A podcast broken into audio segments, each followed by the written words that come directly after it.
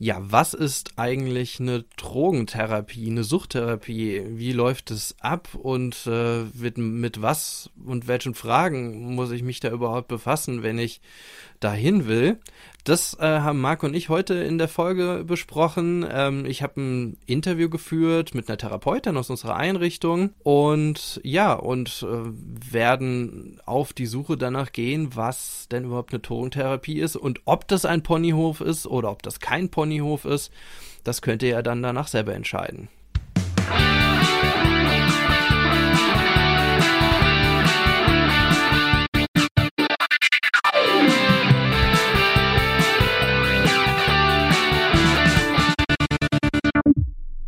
Ja, hallo, willkommen bei Freiheit ohne Druck, der Podcast über Sucht und Drogenhilfe. Und wie immer ist bei mir der Marc. Hi, und ich bin der Dirk. Ja, heute in unserer Episode 3 ähm, wollen wir über Drogentherapie reden, über Suchttherapie. Und äh, schauen uns erstmal an, was ist das überhaupt? Ähm, ist das so was äh, wie man aus Filmen kennt oder aus den Medien, so äh, Betty Ford Klinik, äh, in die sich irgendwelche Stars zurückziehen und dann geläutert wiederkommen. Äh, oder wie läuft das hier überhaupt ab? Äh, was muss man sich unter einer Suchttherapie eigentlich so vorstellen? Und wir haben dann eher nochmal den Blick auf Drogentherapie, das heißt auf illegale Substanzen. Ja, und äh, da haben wir auch ein schönes Interview geführt. Das werden wir dann noch später einspielen. Spitze. Ja, ähm, und äh, ja, wir haben auch so abgesprochen, wir wollen erstmal so ein bisschen einen groben Rahmen, einen groben Rahmen besprechen. Äh, das heißt, wie kommt man überhaupt zu einer Suchttherapie und äh, was war überhaupt der Hintergrund, gerade auch international? Ja, und äh, soll man sagen, der erste Schritt, Marc, ähm, ist eigentlich ist das der Gang zum Hausarzt oder wo muss ich, wo muss ich mich hinwenden? Wenn, wenn man feststellt, ähm, dass man süchtig ist. Ja. ähm, ja, also ich glaube, der erste Gang ist traditionell zum Hausarzt. Also bei mir, wenn ich dazu zurückging, äh, zurückgehe, da war, also ich wusste ja auch nicht, irgendwie bin ich süchtig, bin ich nicht süchtig. Das ist ja die Frage, die sich am Anfang jeder stellt. Ähm, und ich ging da ganz klar zu meinem Hausarzt und habe gesagt, hey, äh, so und so sieht's aus. Und ja, schlussendlich hat der mich äh, an die Beratungsstelle verwiesen. Und hat mhm. gesagt, ist nicht sein, sein Fachbereich, äh, hat mir das damals auch erklärt, äh, gesagt, hier, es gibt spezielle Suchtberatungsstellen und ja, hat mich dahin verwiesen. Also so war mhm. erstmal der erste Gang. Ja, und, und, wenn man so in den Behandlungsablauf schaut, so wie sich auch der Hauptleistungsträger von äh, der, ja, der therapeutischen Leistung, beziehungsweise sagt man ja äh, Rehabilitation in Deutschland, es läuft alles über das Rehabilitationssystem. Mhm. Ähm, und da ist der Hauptleistungsträger die deutsche Rentenversicherung mit ihren unterschiedlichen auch regionalen ähm, Korrespondancen. Also das ähm, kommt ja aus dem äh, noch aus ja, so einem Art föderalen System, äh, in denen dann so die Landes, äh, wie, wie hießen die LVR, LVA früher? LVA, äh, genau, Landesversicherungsanstalten. Landesversicherungsanstalten, ja. genau, richtig, ja. Aus diesem System kam das ja heraus. Dann wurde das irgendwann die Deutsche Rentenversicherung und äh, da gibt es eine Rentenversicherung Bund mit ihren, genau, und dann, äh, und dann auch noch in den einzelnen Ländern und auch Landesteilen unterschiedliche Rentenversicherung, die alle irgendwie zusammenhängen, aber dann doch nicht, weil jeder irgendwie schon eine eigene Politik machen kann. Mhm.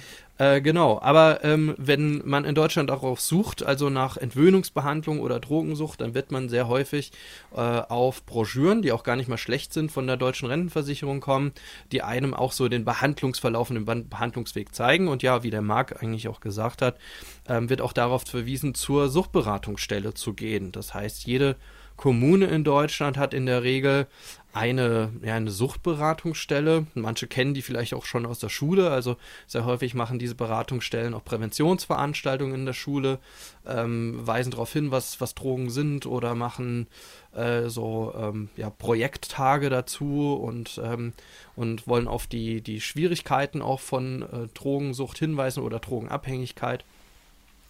Ja, und bei, genau bei diesen Beratungsstellen äh, ist es auch so, dass man da in eine Einzelberatung gehen kann und äh, entweder vom Hausarzt hinverwiesen wird oder auch selbstständig hingeht. Mhm. Die haben eine offene Tür, ja, da kann man offen Termine machen.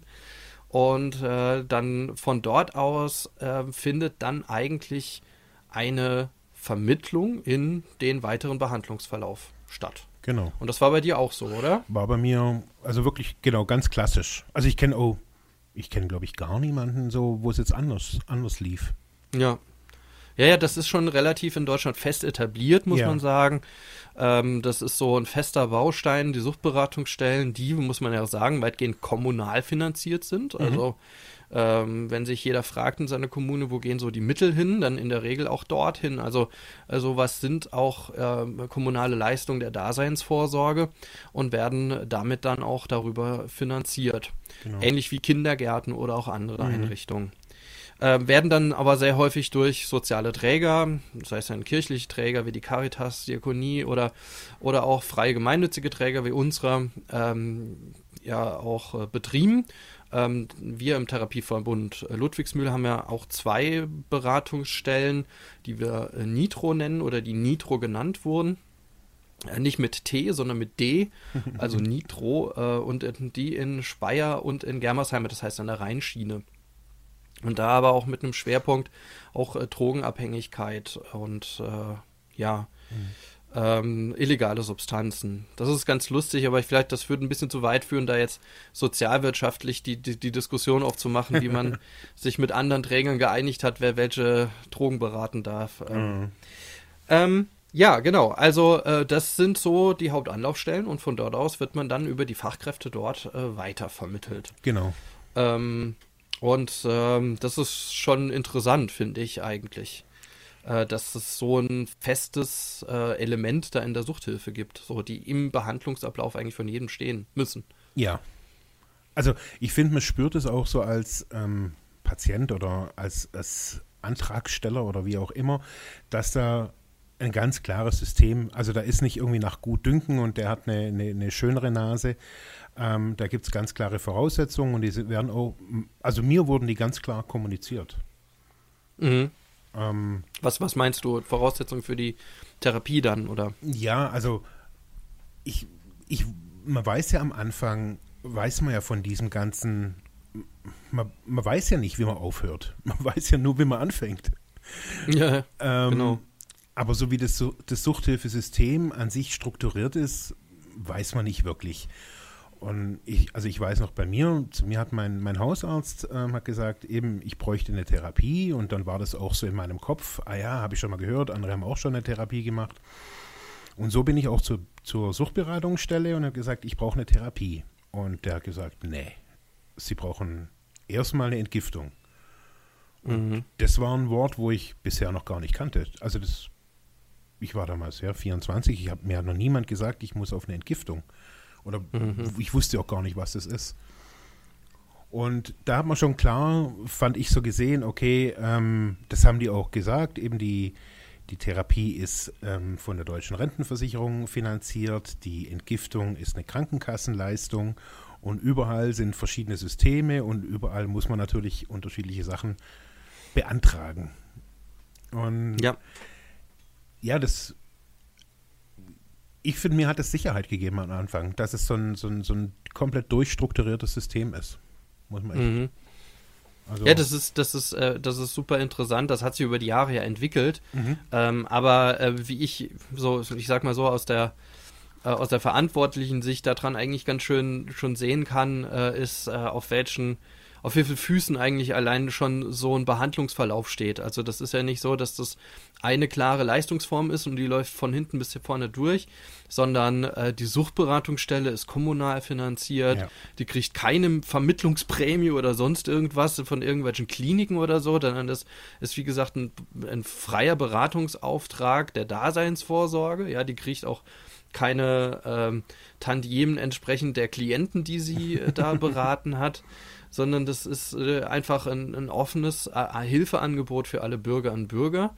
Ähm, und äh, dann äh, aber, wie du sagst, Entgiftung, der nächste Schritt. Das heißt, ja. ähm, der sogenannte, könnte man runterbringen, körperlicher Entzug. Ja, ja. also das die, die körperliche, naja, also hatte körperliche Entwöhnungsbehandlung ja, also ja, Entgiftung einfach. Also das heißt, das, das was man so auch aus Filmen kennt, genau. ist so dieses, die, wenn man Trainspotting gesehen hat, so der, da wird ja der, der Hauptdarsteller am Ende äh, in ein, äh, in ein Zimmer eingesperrt und hat genau. dort seine üblen Entzug, Entzugssyndrome, äh, Entzugserscheinungen. Mhm.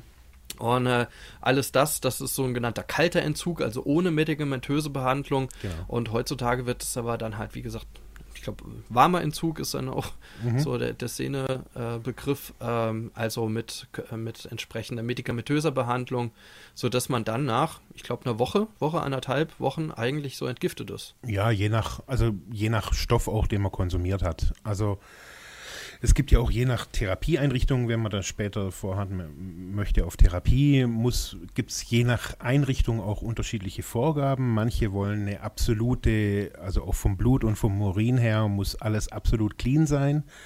Und es ist manchmal zum Beispiel, wenn man THC, also Cannabis konsumiert hat, wenn man gekifft hat, ähm, das ist sehr lange ähm, im Blut nachweisbar, auch wenn der Betreffende jetzt nicht mehr drauf ist, aber es ist halt noch im Blut. Und manche sind da sehr rigoros und dann muss man auch manchmal bis zur Maximalzeit auf der Entgiftung bleiben, obwohl man dann eigentlich, ja, schon eigentlich über dem Berg ist. Und das dauert bei manchen doch auch vier bis sechs Wochen. Also, ja. Ähm, ja das ist schon hat, also es ist, ist, ist Entgiftung jetzt nicht direkt unser Thema. Wir wollen jetzt ja. ja. schauen, dass wir so schnell wie möglich über die, die Therapie oder die Entwöhnungsbehandlung, die danach kommt, irgendwie sprechen.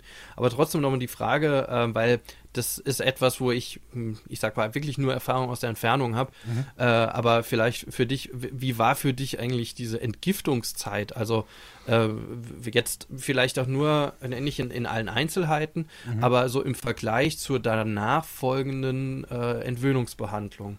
Was waren, was, was, was ist da so passiert? Hm, also die meisten haben Angst vor der Entgiftung und das hatte ich auch. Also gerade diese Entzugserscheinungen, ähm, die sind halt auch nicht ohne. Damals war der warme Entzug, also bei mir war das ja 99, 2000, so in den Jahren, da war die Tendenz zum Warmentzug noch nicht so wirklich wie heute. Das heißt, ähm, ich habe mein erster Entzug war ähm, drei Wochen kalt. Ähm, das heißt, von mhm extrem viel Heroin, was ich da zu der Zeit auch konsumiert habe, ähm, von 100 auf 0 innerhalb von ein paar Stunden und das dann auch körperlich durchgestanden. Das heißt, man hat diese Zeit erlebt in einem Zustand von einer ganz extremen Grippe mit übergeben müssen, Durchfall, Gliederschmerzen. Man schleppt sich eigentlich bloß noch irgendwie von einem Punkt zum anderen, kann ja teilweise auch die, die, das Messer und die Gabel nicht halten. Also man ist einfach körperlich extrem ausgelaugt.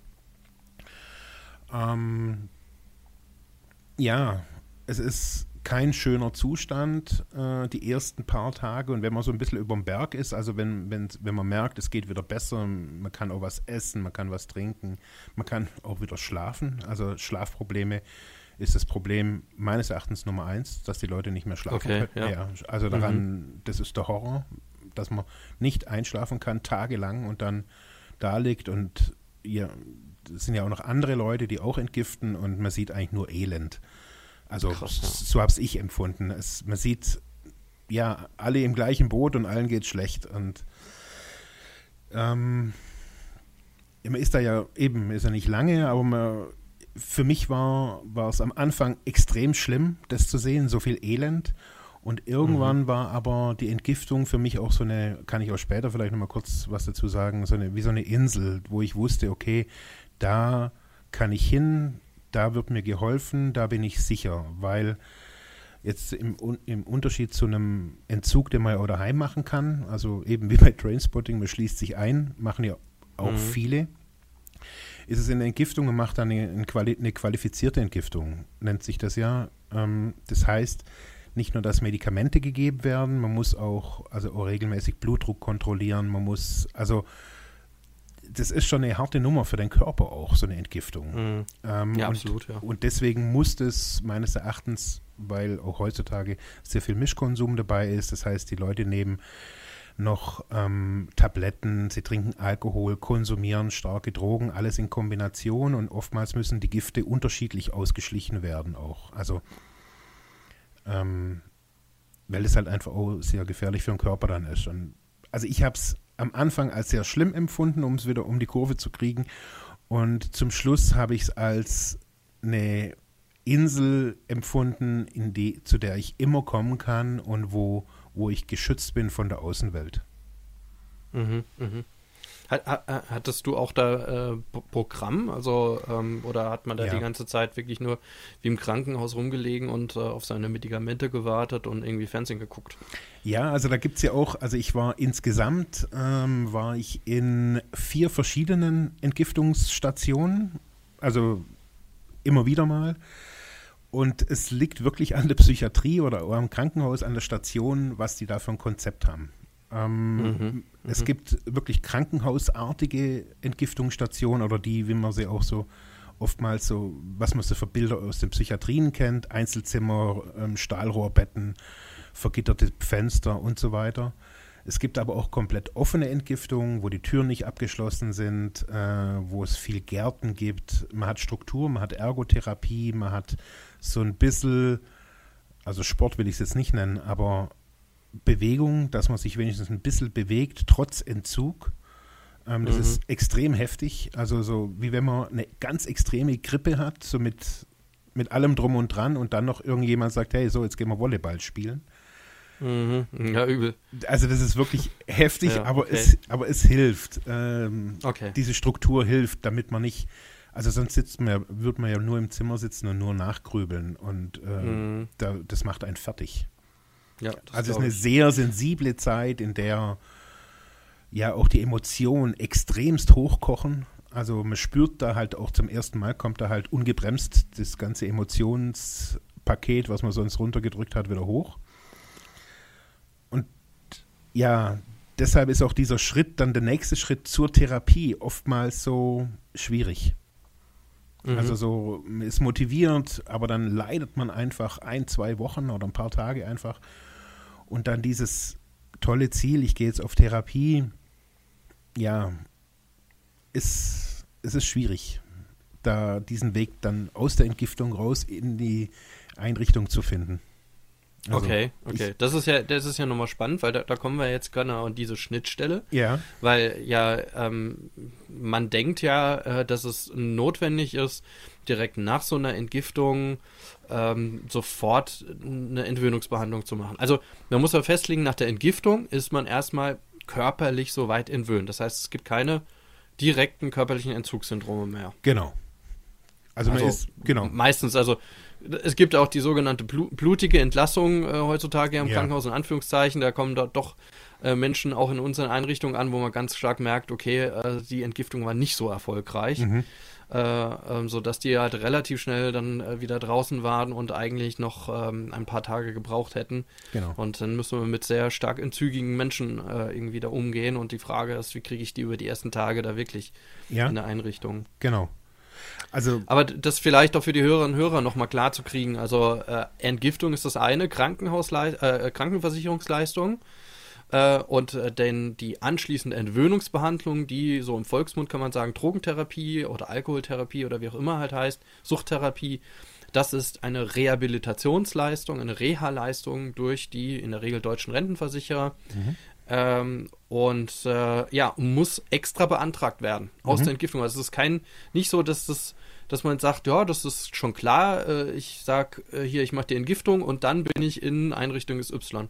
Genau. Das ist so gar nicht klar, sondern dazwischen können dann nochmal, je nachdem, wann der Antrag gestellt wird und wie der Antragsverlauf ist, dann nochmal bis zu ja, sechs, sechs, acht Wochen oder noch länger liegen. Genau.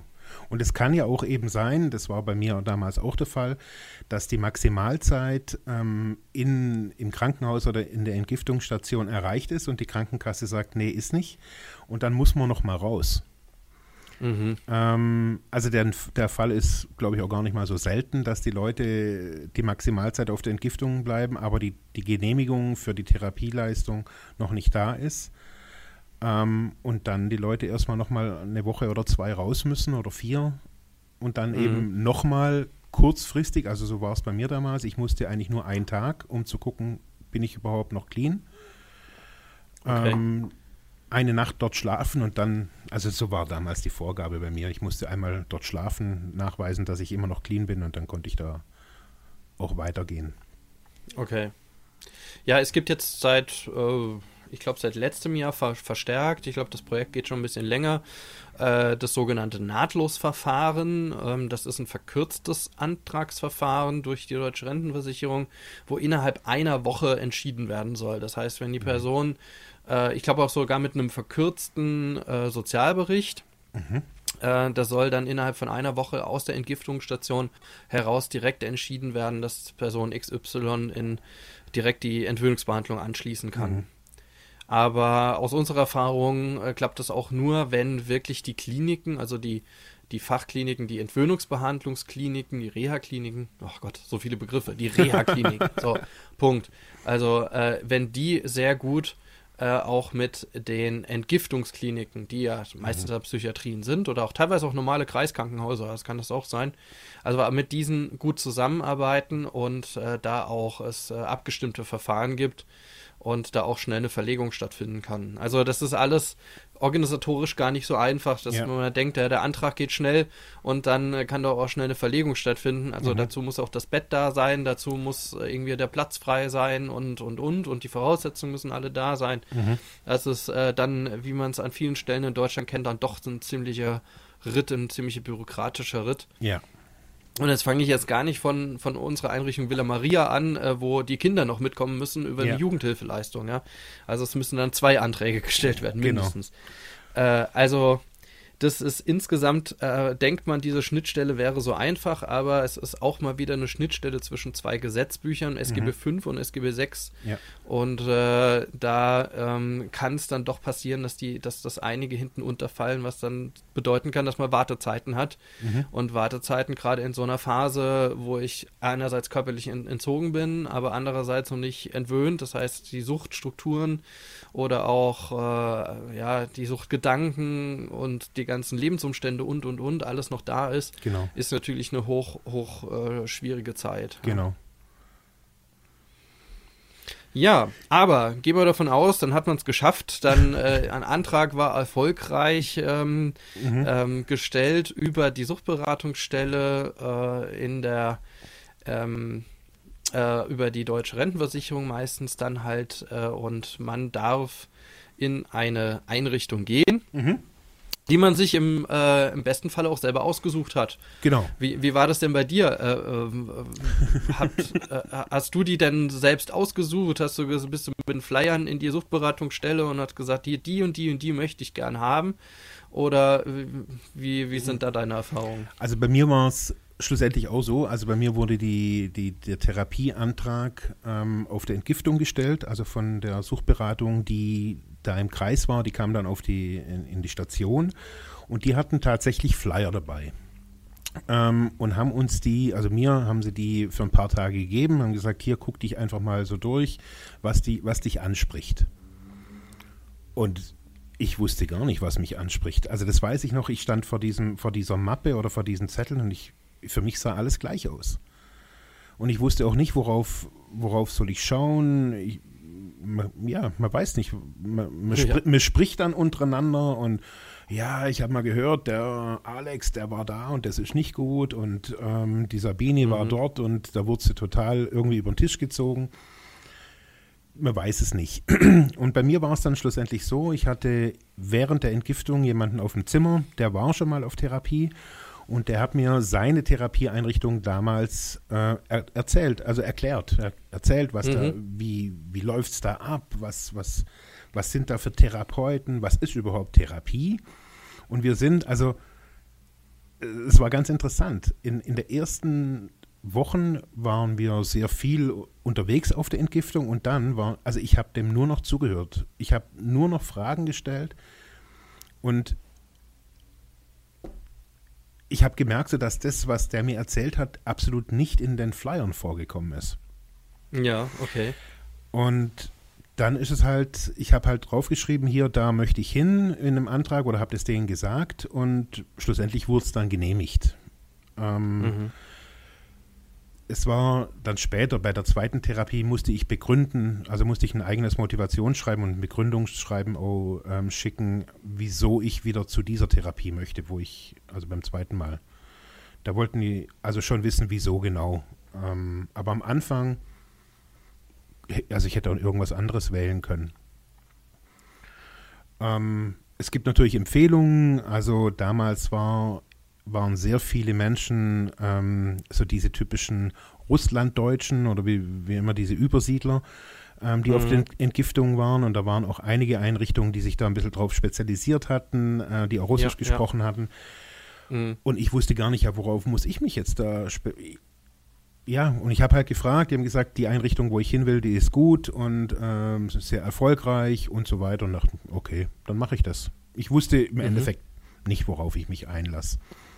Okay, ja. ja. Das heißt, du standst irgendwann auf dem Hof und hast mal geguckt, was da so passiert. Also es war wirklich so, äh, irgendwann war halt dann der Tag und ähm, da hat mich dann so ein, so ein Zivi oder so irgendwas, hat mich da hingefahren und das war Januar, äh, ich glaube, der 3. Januar war es. Es war ein Schneesturm am Bodensee und ich stand da auf dem Feld im Schneesturm und gedacht, das kann alles nicht wahr sein. also, das war, ja. ich wusste nicht, worauf ich mich einlasse. Ja? Ich wusste nicht, was Therapie ist und was hier passieren soll. Ich wusste bloß, mhm. wenn ich rausgehe, dann geht es schief. Das wusste ich. Also, ja. Ähm, also hast jetzt keine andere Wahl gehabt. Also du hast nur nach hinten geguckt und gesagt, okay, das sieht nicht gut aus nach vorne, keine Ahnung, was da ist. Das ist so, Ist ja. jetzt erstmal nur Schneesturm, aber ja. jetzt lieber erstmal Schneesturm als alles andere. Genau. Okay, ja. Ja. ja, äh, spannend. Äh, ja, ähm, ich glaube, dass es ganz vielen so geht. Also hm. dieses erste Mal in so eine Reha gehen. Ähm, und ähm, viele machen ja nicht nur die erste Reha, leider, sondern ja. äh, machen dann nochmal eine zweite. Äh, wir haben in der letzten Episode ja auch über Rückfälle gesprochen. Also, dass äh, auch Rückfälle dann noch zur Folge haben können, dass man halt nochmal eine Schleife drehen muss. Mhm. Irgendwie auch nochmal über die Reha-Einrichtung. Insofern wächst auch bei dem einen oder anderen übers Leben hinweg auch so eine gewisse Reha-Erfahrung. Man kennt dann die Einrichtung, kann den anderen auch so ein bisschen erklären. Genau äh, wie die Erfahrungen waren. Aber die sind dann natürlich durchaus, un, du, durchaus unterschiedlich, ja. Mhm. Also ist es jemand, der innerhalb der ersten zwei Wochen abgebrochen hat, weil es genau. irgendwie total blöd fand alles, oder ist jemand, der das schon mal gut durchgezogen hat ja. äh, oder bei, für den irgendwie alles gut gelaufen ist. Mhm. Ja, ähm, generell vielleicht nochmal spannend zu gucken, weil wir auch äh, in einem, äh, einem anderen Sozialgesetz sind und auch in einem anderen Leistungsträger als der Krankenversicherung. Krankenversicherung, ähm, klar, ist gesund werden, würde ich sagen, als Ziel äh, gesetzt mhm. zu dieser ganzen Behandlung. Also, ja, ähm, während bei einer Rehabilitationsbehandlung andere Ziele im Vordergrund stehen. Und äh, das kann man auch immer mal wieder nachlesen. Wir haben euch auch in den Show Notes so ein paar äh, äh, Dokumente auch der deutschen Rentenversicherung einfach mal äh, verlinkt. Äh, einerseits zum Behandlungsablauf, eine Entwöhnungsbehandlung, äh, wo muss ich mich dahin ähm, wenden, aber auch für diejenigen, die gerne auch mal so Richtlinien lesen mögen, äh, auch die Vereinbarung im Suchtbereich, die kann man auch ähm, einfach im Internet lesen. Und da findet ihr zu unterschiedlichen äh, Leistungsformen ambulant äh, und aber auch stationär äh, verschiedene Vereinbarungen, unter anderem, die auch dann Rehabilitationsziele enthalten. Ähm, und äh, wenn man da reinschaut, ich paraphrasiere jetzt das auch einfach mal, äh, ist es äh, das äh, vorrangigste Ziel ähm, einer Teilhabe am Arbeitsleben oder am Teilhaben in der Gemeinschaft oder am Leben der Gemeinschaft, aber man merkt dazwischen immer wieder, und das ist ja auch der gesetzliche Auftrag, SGB 6, ist es die Wiedererlangung von Erwerbsfähigkeit äh, einer solchen Behandlung. Darüber hatten wir auch in deinem Podcast früher auch schon mhm. mal gesprochen. Ähm, das überrascht eigentlich total viele Menschen, wenn sie das das erste Mal hören. Ja. Äh, dass es hier nicht darum geht, um sowas wie äh, Clean werden oder Abstinenz, sondern das oberstehende Ziel ähm, die Wiedererlangung von Erwerbsfähigkeit und die Integration im, ins Arbeitsleben ist. Ja. Ist ja, ist in, also in der Szene, ich weiß, dass das teilweise bekannt ist und auch immer wieder so, das hat immer wieder so ein bisschen so einen Verschwörungscharakter, äh, wie das auch auf Ent Entgiftung äh, besprochen wird. Ähm, man ist ja nur eine Zahl, man ist nur eine Nummer und es geht nur darum, dass wir nachher wieder arbeiten. Also das ist, ja, das ja, höre ich seit 20 Jahren, ganz ehrlich, dieses Argument, wo schlussendlich das die Basis ist.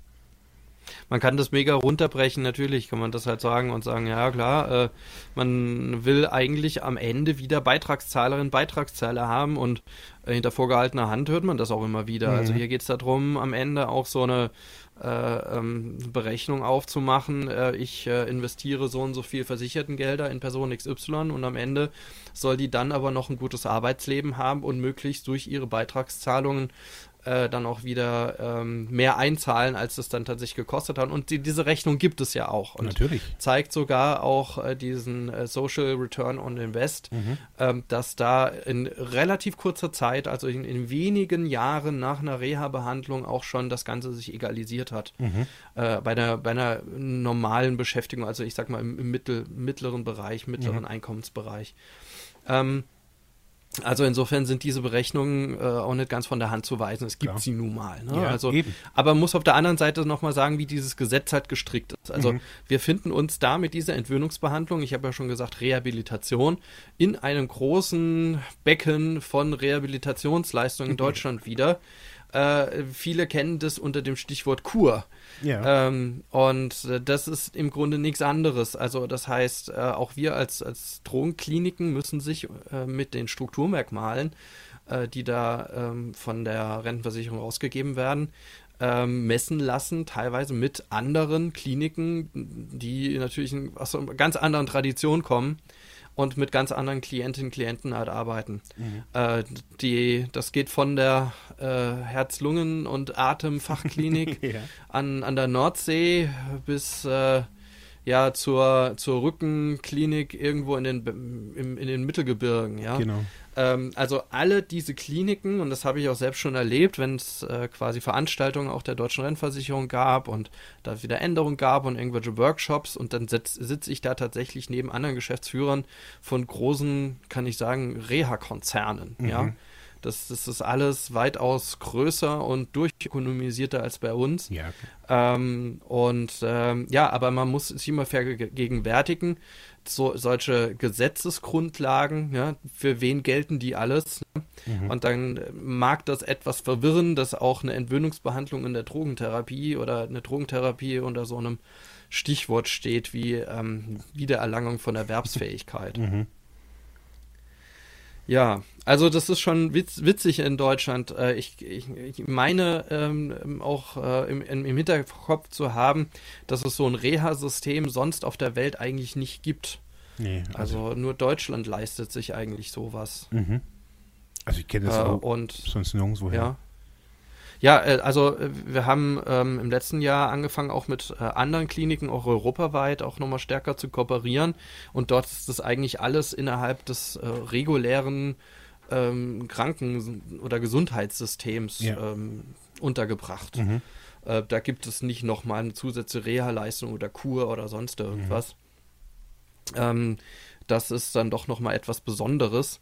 Vor allem, dass es natürlich auch äh, Leistungen aus der gesetzlichen Rentenversicherung sind. Also das heißt, dass es Leistungen sind, die eigentlich dafür da sind, dass man später irgendwie eine Rente daraus bezahlt oder auch mhm. ganz viel daraus bezahlt wird. Mhm. Und da natürlich auch solche Reha-Leistungen daraus finanziert werden. Ja, und. Hat sich irgendwie traditionell entwickelt, ja. Und ich finde auch, dass es, also man muss sich das ja auch, also ich finde es ja auch nicht mal nicht schlimm, sondern ich finde es auch als Betroffener, finde ich das auch wichtig, dass man einfach auch mal sich Gedanken macht, also jetzt nicht, das ist meine Rente, die ich da hier jetzt irgendwie äh, absitze, sondern auch mal zu überlegen, das sind ja auch alles extreme Kosten. Also irgendwer muss ja eine, diese, diese ganze Therapiezeit, die ja äh, drei, sechs, zwölf oder egal wie viele Monate auch ist, also das kostet ja richtig Geld. Ja, und ja. Äh, die wenigsten sagen jetzt, okay, äh, ich zahle das irgendwie aus eigener Tasche.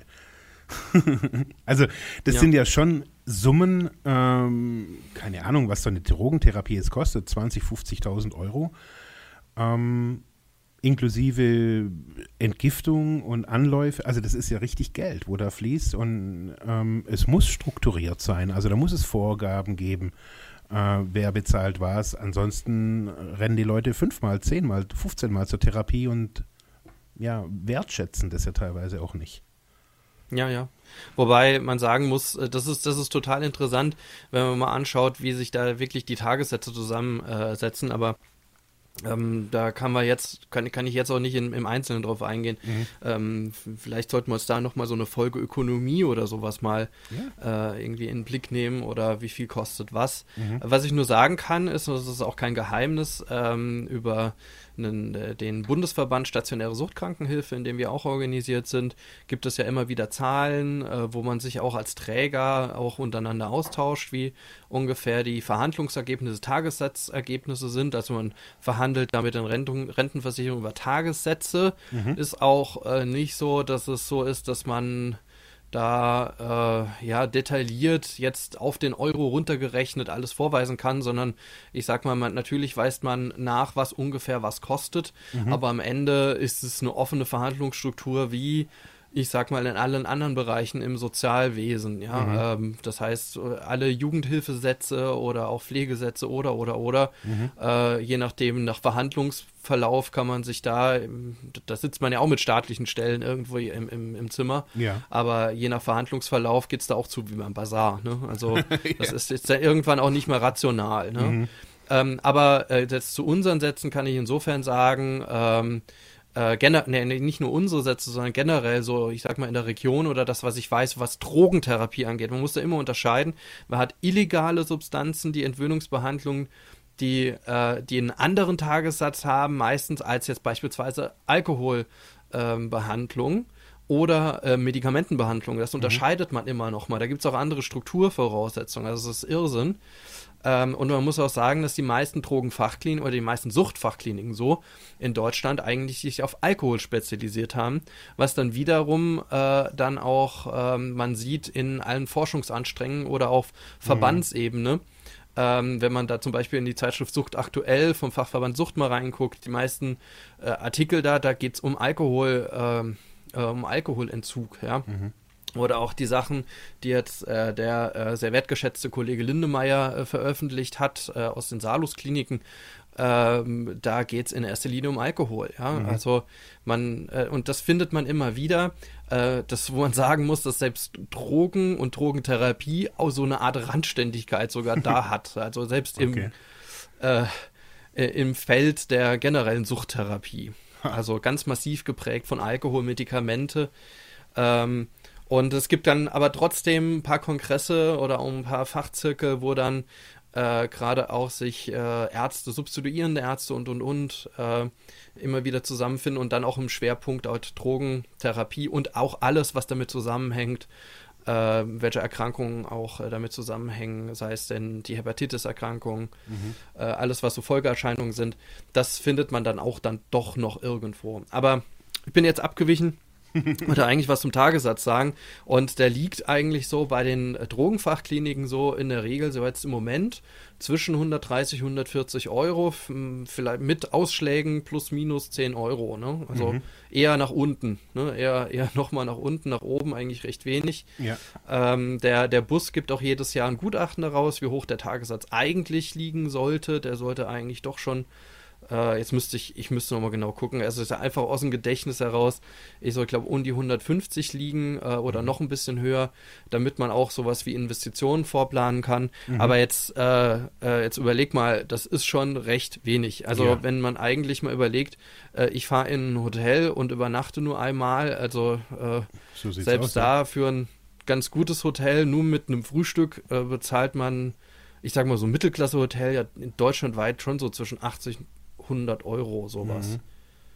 Da ja, habe ich so. sonst, also für ein Einzelzimmer, ne? Klar. Ja, und da ist das ist ein All-Inclusive-Paket pro Tag, ne? Also mhm. für 130 Euro müssen hier der Arzt, ähm, die Therapeuten, äh, die Fachtherapeuten, Arbeitstherapie, das Essen, das Gebäude und alles drumherum bezahlt werden. Ja. Ähm, und das ist schon ein ziemlicher Kraftakt, der da irgendwie in der Szene ist und mhm Ähm, jetzt so ein kleines politisches Element, äh, ist aber auch kein, kein Geheimnis und das ist, wird Verbands, äh, in allen Verbänden eigentlich geteilt, dass äh, diese Form der, ähm, ja, der, der Preisgestaltung von oben ähm, eigentlich nicht langfristig jetzt nicht äh, nicht zum Erfolg führt, mhm. sondern hier muss man einfach ganz klar sagen, dass man um die, die äh, Suchthilfeszene oder auch gerade die, die Entwöhnungsbehandlung, so wie sie heute ist, weiterhin aufrechtzuerhalten, über die nächsten Jahre auch zukunftssicher zu machen, dass sich dann beim Gesetzgeber oder auch beim, beim Rentenversicherungsträger ganz, ganz ordentlich was ändern muss. Mhm. Ähm, um äh, hier auch eine gute Therapie zu kriegen. Also das ist ja auch eine einfache Rechnung, eine, eine äh, besser ausgestattete Therapie äh, mit mehr Personal, mit äh, mehr, ähm, mehr Möglichkeiten, da auch Angebote zu machen. Äh, und äh, das fließt eins zu eins eigentlich am Ende in den Therapieerfolg und auch einen nachhaltigen Erfolg. Mhm. Ähm, ja, aber es ist immer uh. wieder ein harter Kampf an der Stelle. Ne? Ja. Ich denke, da schließen sich viele andere mhm. Teile in der Sozialwirtschaft an, aber das ist äh, schon nicht so, dass wir da äh, äh, Juhu schreien würden über die Finanzierungssituation. Und euch eine goldene Auf der anderen Seite sieht es ja, ja, eben. Das, das, äh, das, das denkt man immer, man sagt halt ja, oh ja, Klinik und das hört sich ja alles so, so fantastisch an. Mhm. Auf der anderen Seite muss man da doch mal die Realität sehen und dass man gerade in der Drogentherapie da schon ziemlich randständig ist mhm. äh, und mit einem Tagessatz abgespeist ist, wo eine psychosomatische Klinik eigentlich erstmal gar nicht die Tore aufschließen würde. Ja, ja eben, ja. Also da, da liegen die Tagessätze noch mal weitaus höher. Ne? Also mhm. da sprechen wir nicht nur von, von einer Verdopplung, sondern noch mal weitaus mehr. Ja. Naja, gut. Äh, gut, Jammerei beendet. Ähm, äh, schauen wir uns mal an. Äh, ihr hört jetzt ein kurzes Interview, was ich mit äh, der Doris Fritscher, langjährige Therapeutin, aus der Ludwigsmühle geführt habe. Und ja, hört einfach mal rein. Ich habe ein bisschen gequatscht äh, mit ihr über die Therapieziele und was da überhaupt ja in, bei uns in der Fachklinik so abgeht. Ja, ich bin hier mit Doris Fritscher, langjährige Therapeutin in unserer Fachklinik Ludwigsmühle. Ja, Doris, ähm, man hört immer so viel über Drogentherapie da draußen, vor allem wenn ja irgendwelche Stars äh, wieder in irgendwelche Therapien gegangen sind und dann irgendwie geheilt wiederkommen. Ähm, Im Fachjargon bei uns heißt es ja stationäre Suchtrehabilitation. Aber Drogentherapie, was muss ich mir darunter vorstellen? Was machen wir denn hier?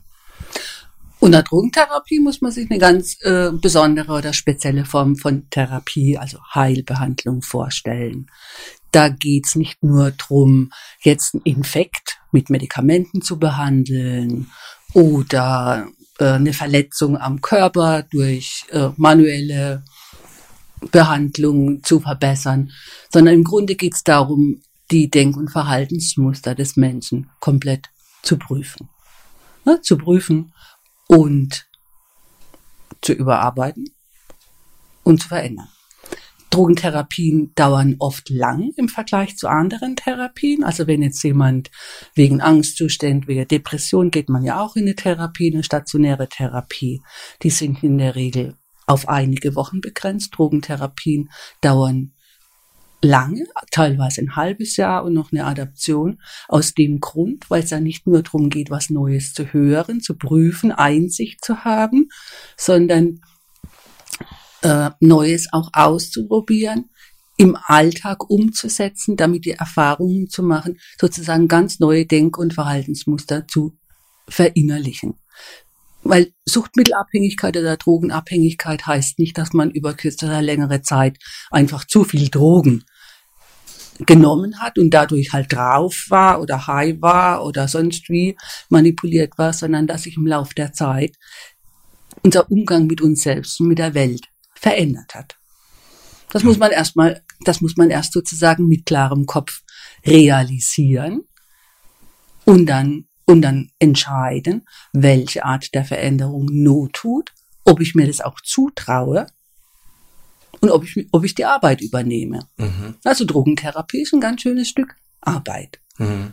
Menschen, die von Drogentherapie, also die die Vorstellung haben, ja klar, da gehen die Menschen halt in eine Klinik die haben da oft so die Vorstellung, da wird jemand in eine Kur gehen Ja, die Seele wird wieder gepäppelt, der Körper wird gepäppelt, der Geist wird wieder klar und dann geht's irgendwie weiter.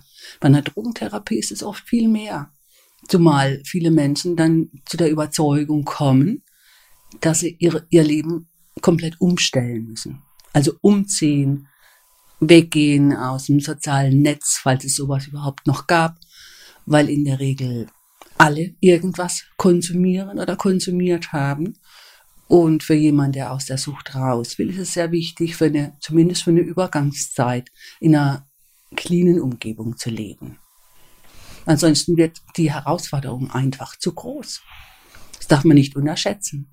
Mhm. Also das klingt nach ganz schön viel Arbeit eigentlich. Das also ist auch viel Arbeit. Wenn man das jetzt mal so hört, also Leben ändern, also Veränderungsbereitschaft, ähm, also was da so alles mit einem passiert, also ähm, ab, also nach einem ziemlich harten Weg.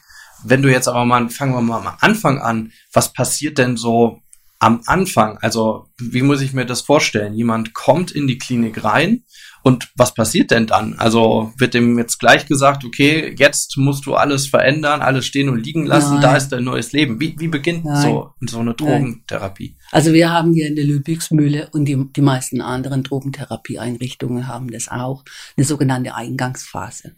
Ja, wir wissen ja schon, die Menschen kommen mit ganz unterschiedlichen Bewusstseinszuständen, auch in ganz an, unterschiedlicher körperlicher Verfassung oder auch sozialer Bedingtheit hier an.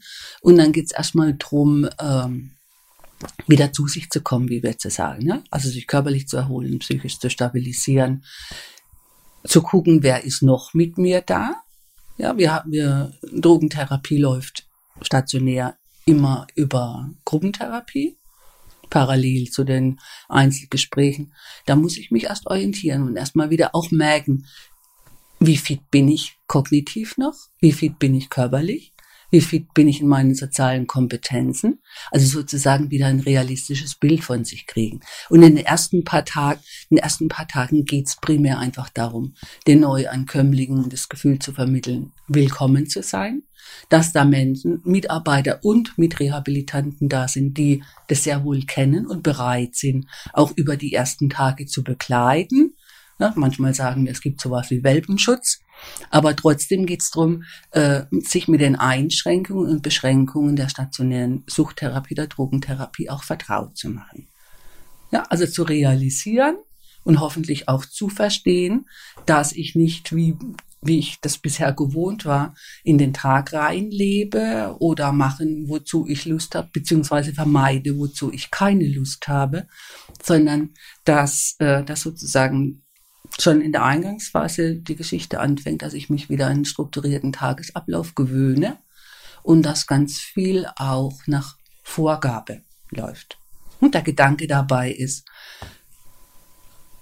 der drogenabhängige Mensch hat über längere Zeit, manchmal auch über Jahre, sein gesamtes Leben nach, nach der Droge ausgerichtet, ja, oder nach dem Verlangen, ich muss halt wieder was nehmen. Jetzt geht es darum, sich wieder umzuorientieren. Das macht man ja nicht unbedingt ganz freiwillig. Man kann es auch nicht unbedingt so, sondern oft mit Unlust verbunden. Mhm. Also sind wir so ein Stück weit so ein Ersatz-Ich für so eine Übergangszeit und, und geben natürlich auch Strukturen vor, wann man aufstehen muss, wann man zur Mahlzeit kommen muss, wann bestimmte Veranstaltungen sind und versuchen dann oft auch anzuschieben. Ne? Man muss jetzt nicht krank machen, man muss sich jetzt nicht abmelden, weil man Kopfschmerz hat. Manchmal ist besser, einfach auch die Unlist zu überwinden und dann zu merken, ich kann es trotzdem. Mhm. Also das heißt, es gibt so eine Art, ja, wie, wie, wie, ja, so eine Art Struktur, ja? Es gibt, ein, es gibt einen Tagesplan. Mhm. Und äh, oder wo, eigentlich einen Wochenplan, der natürlich dann die, die sieben Tage Woche umschließt.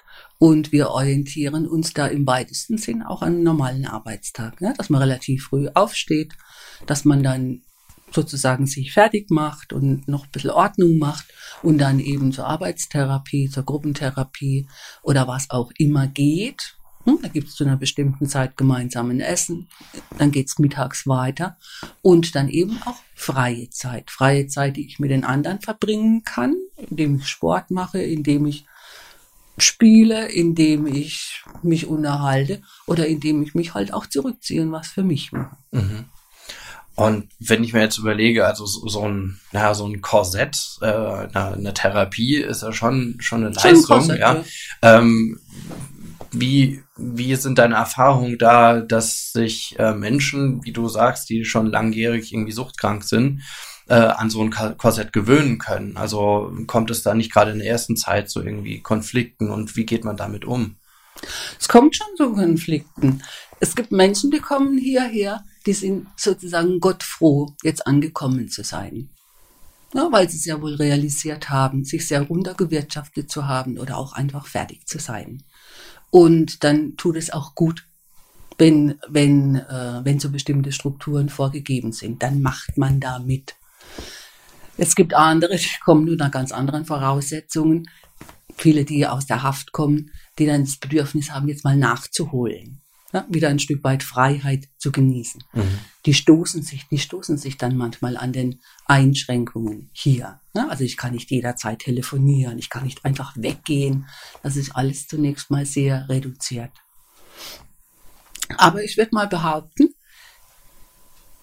es gibt schon so einen Zusammenhang zwischen Entschiedenheit, also Entschiedenheit, ich ändere mein Leben, ich will aus der Sucht raus und der Bereitschaft oder der Fähigkeit, sich auch einzupassen. Also ich spreche jetzt absichtlich von Einpassung und nicht von dieser sturen Anpassung, ja, ich mache halt, was irgendeiner von mir will, sondern ich kann, ich kann annehmen, dass ich bisher mit meinen Lösungsversuchen nicht weit gekommen bin. Und jetzt verlasse ich mich mal darauf, dass die Lösungsversuche, die Menschen, die schon lang in dem Bereich arbeiten oder auch meine Mitrehabilitanten, die das teilweise viel eher annehmen können, dass die gar nicht so Unrecht haben. Ne? Mhm. Dann übernehme ich das mal.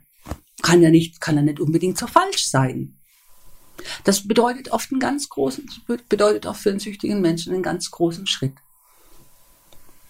Also dieses, dieses Hilfe- anzunehmen. Hilfe zu, also sich einzugestehen. Mhm. Also je- jeder, ich denke, jeder, der hierher kommt, weiß, dass er selber eigentlich nicht gebacken kriegt. Ne? Dass die Sache schwieriger ist, als es zunächst mal so klingt. Aber der nächste Schritt, dann den nächsten Schritt zu machen, wirklich Hilfe zu holen. Und auch davon ab, Hilfe holen heißt ja auch, sich einzugestehen, meine eigenen Möglichkeiten reichen nicht. Aus unterschiedlichen Gründen. Und jetzt prüfe ich mal das, was die mir da anbieten. Und es muss mir nicht alles gefallen. Hast du da auch sowas mit, mit, mit Scham zu tun? Also Menschen, die dann also gerade das eingesehen haben, oh, na, war doch irgendwie, jetzt bin ich hier gelandet, war doch nicht alles so toll, ähm, wie ich das alles geplant habe. Und dieses Eingestehen, hat das nicht auch so mit Scham zu tun? Ja, Scham spielt schon eine Rolle. Aber ich würde sagen, weniger gegenüber den Mitarbeitern, manchmal gegenüber Mitra Mitrehabilitanten, weil ja dann auch so ein Ranking äh, sozusagen auch hier existiert. Scham spielt viel mehr eine Rolle gegenüber den Angehörigen, die, die halt draußen sind, also falls es die noch gibt, und oftmals gibt es die, die natürlich bestimmte Erwartungen haben und dann sich einzugestehen oder den Angehörigen dann auch einzugestehen, dass man sozusagen viel weniger kann, was, was die Suchbewältigung angeht, als, äh, als erwartet wird. Das ist auch ein, das ist auch ein wichtiger Schritt. Weil wenige Angehörigen, äh, wenige Angehörigen können einschätzen, dass es wirklich eine sehr viel, äh, sehr viel Arbeit ist, eine große Anstrengung, diese ganzen Suchtmechanismen hinter sich zu lassen. Also das, was wir eingangs gesagt haben, viele Angehörige gehen davon aus, da geht jemand in eine Kur, da wird was mit dem gemacht und dann kommt er mehr oder weniger geheilt zurück und alles geht gerade so weiter. Es wird nicht alles gerade so weitergehen. Genau, also weil ja auch diese Veränderung irgendwie angestoßen werden muss und dann auch die ganzen nächsten Jahre oder auch das ganze Leben ja auch auf- aufrechterhalten werden muss. Ja, ja, und oftmals ist ja so, wenn, wenn Patienten, die dann die Eingangsphase sozusagen bewältigt haben, die Veränderungsphase bei uns gemacht haben, dann oder sogar noch in der Adaption waren, wenn die dann wieder in ihr angestammtes oder altes Umfeld zurückkommen, da hat sich dort nichts geändert. Mhm. Ja, die Rehabilitanten haben, wenn der Therapieprozess gut gelaufen ist, haben sehr viel an Einsicht gewonnen, haben auch Verhaltens, neue Verhaltensweisen gelernt, vielleicht sogar besser gefunden, wollen das, wollen es umsetzen, treffen zunächst mal aber auch wenig Resonanz. Mhm. Also gerade die Art und Weise, wie ich jetzt über mich spreche, wie ich, wie ich mit meinen Angehörigen spreche, was mich interessiert, das ist dann oft was ganz, was ganz Neues, völlig ungewohnt für das alte Umfeld. Mhm. Und das muss ich dann erstmal dran gewöhnen. Ja. Oder was, was gebt ihr dann den äh, Rehabilitantinnen und Rehabilitanten dann an die Hand? Also das, gibt es da so Werkzeuge, die dann, wo es dann heißt, naja, was mache ich denn mit meinem Umfeld? Ich gehe mal wieder zurück auf unsere Eingangsfrage Mhm. mit, äh, mit, der, mit der Eingangsphase, in die ersten paar Tage hier ankommen. Das ist ja auch genau so ein Beispiel. Ich komme in ein Umfeld, das mir zunächst mal wenig vertraut ist, beziehungsweise meine übliche, meine übliche Art und Weise, was ich von mir preisgebe, was ich überhaupt sage, wie ich mich verhalte, ist nicht unbedingt das, was so äh, den ganzen Tag gezeigt werden soll. Das heißt, ich muss gucken, wie ich mich da reinpasse. Genauso was Ähnliches passiert, wenn, wenn ich aus, aus einer stationären Therapie wieder einmal an das Umfeld zurückkomme. Ich rede in der Regel mehr. Ich kann, ich kann, kann mich besser mitteilen. Ich bin in der Regel auch konfliktorientierter als vorher. Ich bin mehr in der Lage, eigenes Wollen zumindest mal in den Raum zu stellen und dann auszuhandeln. Das will aber auch erstmal irgendwie eingeübt werden. Das Hm. läuft auch nicht so automatisch. Ja. Oder Menschen, die nicht nach Hause zurückgehen ins alte soziale Umfeld, sondern sich ein neues aufbauen wollen oder müssen. ist ja genau das Gleiche. Die Gesellschaft wartet nicht drauf, bis da jemand aus einer stationären Suchttherapie kommt und sozusagen Therapie gefüttert, ne, sozusagen alles anders machen will und ähm, offen und mitteilungsbereit ist. Da muss ich mich dann auch erst wieder einpassen. Also jetzt haben wir gehört, also dass das ziemlich viel Arbeit für den einzelnen Rehabilitanten, Ja. für die einzelnen Rehabilitantinnen hat ist. Ähm, und ein ganz schön, ja, ganz schöner Brocken, der da irgendwie auf dem Weg liegt. Die werden natürlich begleitet durch äh, Therapeutinnen, Therapeuten und generell also durch die ganze Arbeit, Arbeitstherapie, die, ähm, die Gruppentherapie, Sozialberatung. Sozial und so weiter. Ähm, und haben dann aber trotzdem nochmal, wenn, auch wenn sie entlassen werden, natürlich nochmal weiter an Arbeit äh, vor sich. Aber jetzt mal auf die andere Seite der Medaille zu gucken, ähm, wie hast du das denn diese, diese Erfolgswahrnehmung, also bei den Einzelnen wahrgenommen? Also, das, wenn die Einzelnen merken, es tut sich was, ja, ich werde stärker, ja, es ergibt sich was. Wie, wie kommt das bei dir als Therapeutin an? Ja, auch als Therapeutin oder als, äh, als Mitarbeiter ist man darauf angewiesen, immer mal wieder solche Erfolgserlebnisse auch zu haben. Und das gibt's ja auch immer. Das gibt's teilweise schon, schon in den ersten Tagen, wenn Menschen dann einfach realisieren, wo sie angekommen sind und sich drüber freuen. Ja? Bei allem Stress, den sie da bewältigen müssen, bei aller Abgeschlagenheit, bei allem Mangel der Antrieb oder was es da so gibt, sich einfach drüber freuen, dass es eine reelle, reelle Chance gibt, wieder sozusagen sich zu stabilisieren und sich neu auszurichten. Und das geht weiter im ganzen Therapieverlauf. Ja, Therapieverläufe, da gibt's Phasen, da passiert wenig, dann passiert wieder sehr viel an Veränderung. Dann gibt's die, die Stufe und die Verselbstständigung und, und, und. Und in jeder Therapiephase gibt's sowas wie ein Gelingen und auch Freude darüber. Mhm. Also, weil ich jetzt die ganze Zeit darauf abgehoben habe, Therapie oder Drogentherapie speziell, ist sehr viel Arbeit, weil es ja nicht nur um die Suchtbewältigung geht, sondern sich, äh, sich und sein soziales Umfeld wieder neu auszurichten. Dann heißt es nicht, dass es alles so eine absolut ernste Angelegenheit ist, wo es nichts zu lachen und, äh, und keine, keine Leichtigkeit gäbe. In der stationären Therapie ist manchmal auch richtig witzig. Mhm. Gerade weil, gerade weil der eine oder andere für sich auch schätzen kann, sozusagen auch von Alltagsbelastungen draußen erstmal ein Stück weit Ruhe zu haben. Ja. Ja, was stationäre Therapie heißt ja auch, ich kann, ich habe Wochen und Monate Zeit, mich ein Stück weit wieder zu finden und alles Mögliche zu trainieren. Und ich Und wenn es im, wenn ja. im Be- Bewusstsein angekommen ist, dass das ja auch eine Chance ist und eine gute Zeit sein kann, dann kann das auch unheimlich erleichtern. Und ist so ein, so, so ein Schutzraum, in dem ich wachsen kann, ne? in Ja. dem ich äh, mich entwickeln kann und wachsen kann. Und äh, das ist ja eigentlich auch äh, ja, ja, ein, ein richtig schönes, schön, schönes Ziel, also, dass man da noch haben kann oder ein schönes Bild vor Augen. Ja, dass ich hier die Chance bekomme, so ein Umfeld zu haben, so habe ich dich jetzt verstanden, ähm, das mich begleitet, ja, bei meiner harten Arbeit, aber in dem ich dann auch tatsächlich wachsen kann.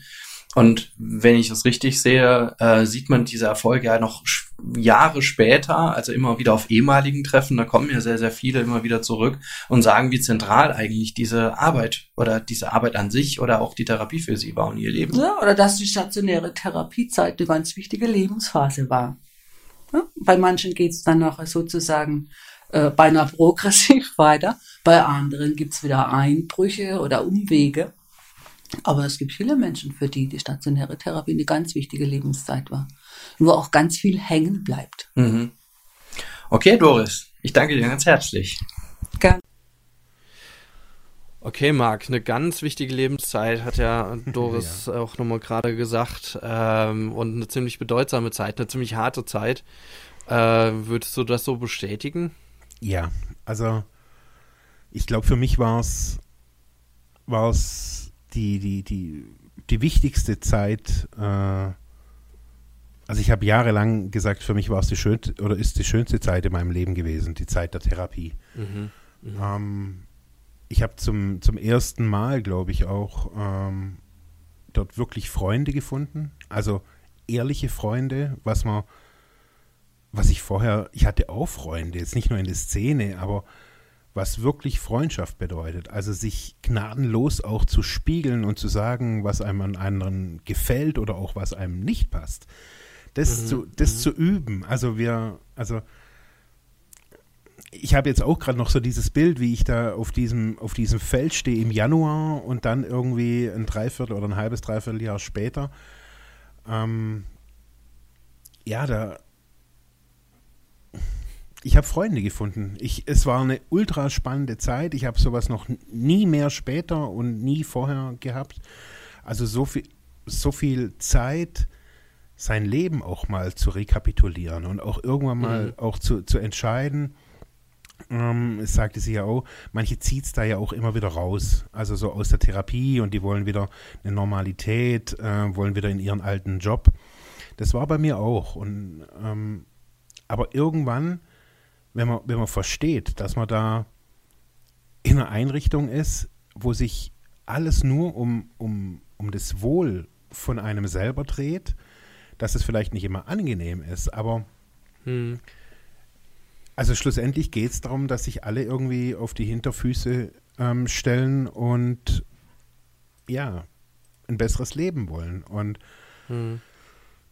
Aber ziemlich hart, also das hat sie ja auch gesagt. Also das ist ja schon, das geht an die Substanz, ne? Also während ja, ja. ich sag mal, der, der vorher, der, der körperliche Entzug so natürlich auch körperlich an die Substanz geht, das hast mhm. du ja mhm. auch gesagt, aber das, das äh, geht ja nochmal eine Stufe tiefer, ne? wo ich einfach grundsätzlich gucken muss, was habe ich denn bisher gemacht, wo will ich denn hin? Ja. Viele starten ja mit einem großen schwarzen Loch, so wenn sie in ihre Zukunft blicken, da ist ja erstmal gar nichts. Genau. Ähm, das, äh, und das innerhalb von äh, dieser ja eher kurzen Zeit, mhm.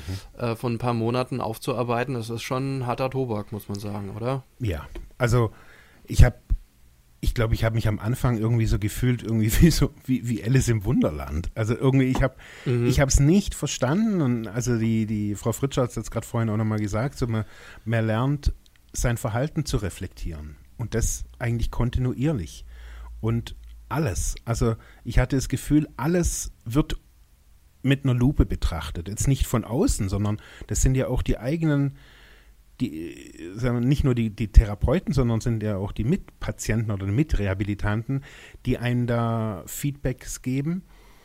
Und also es sind so viele Aspekte, die wir, also die ich da für mich selber anschauen konnte, die ich glaube niemand mit Sucht zusammenbringen könnte. Mhm. Also zum Beispiel musste ich mal, also ich musste es mir, ich musste alle wütend auf mich machen. Alle Patienten und alle Therapeuten. Das war so eine Übung, oder? Das war eine Übung. Ja. Das war mit dem, mit dem Cheftherapeut abgesprochen. Das war so ein 1 zu 1 Deal. Er hat gesagt, du machst dich, du machst dir jetzt so unbequem. Du, du, du rastest bei jedem aus, beleidigst jeden.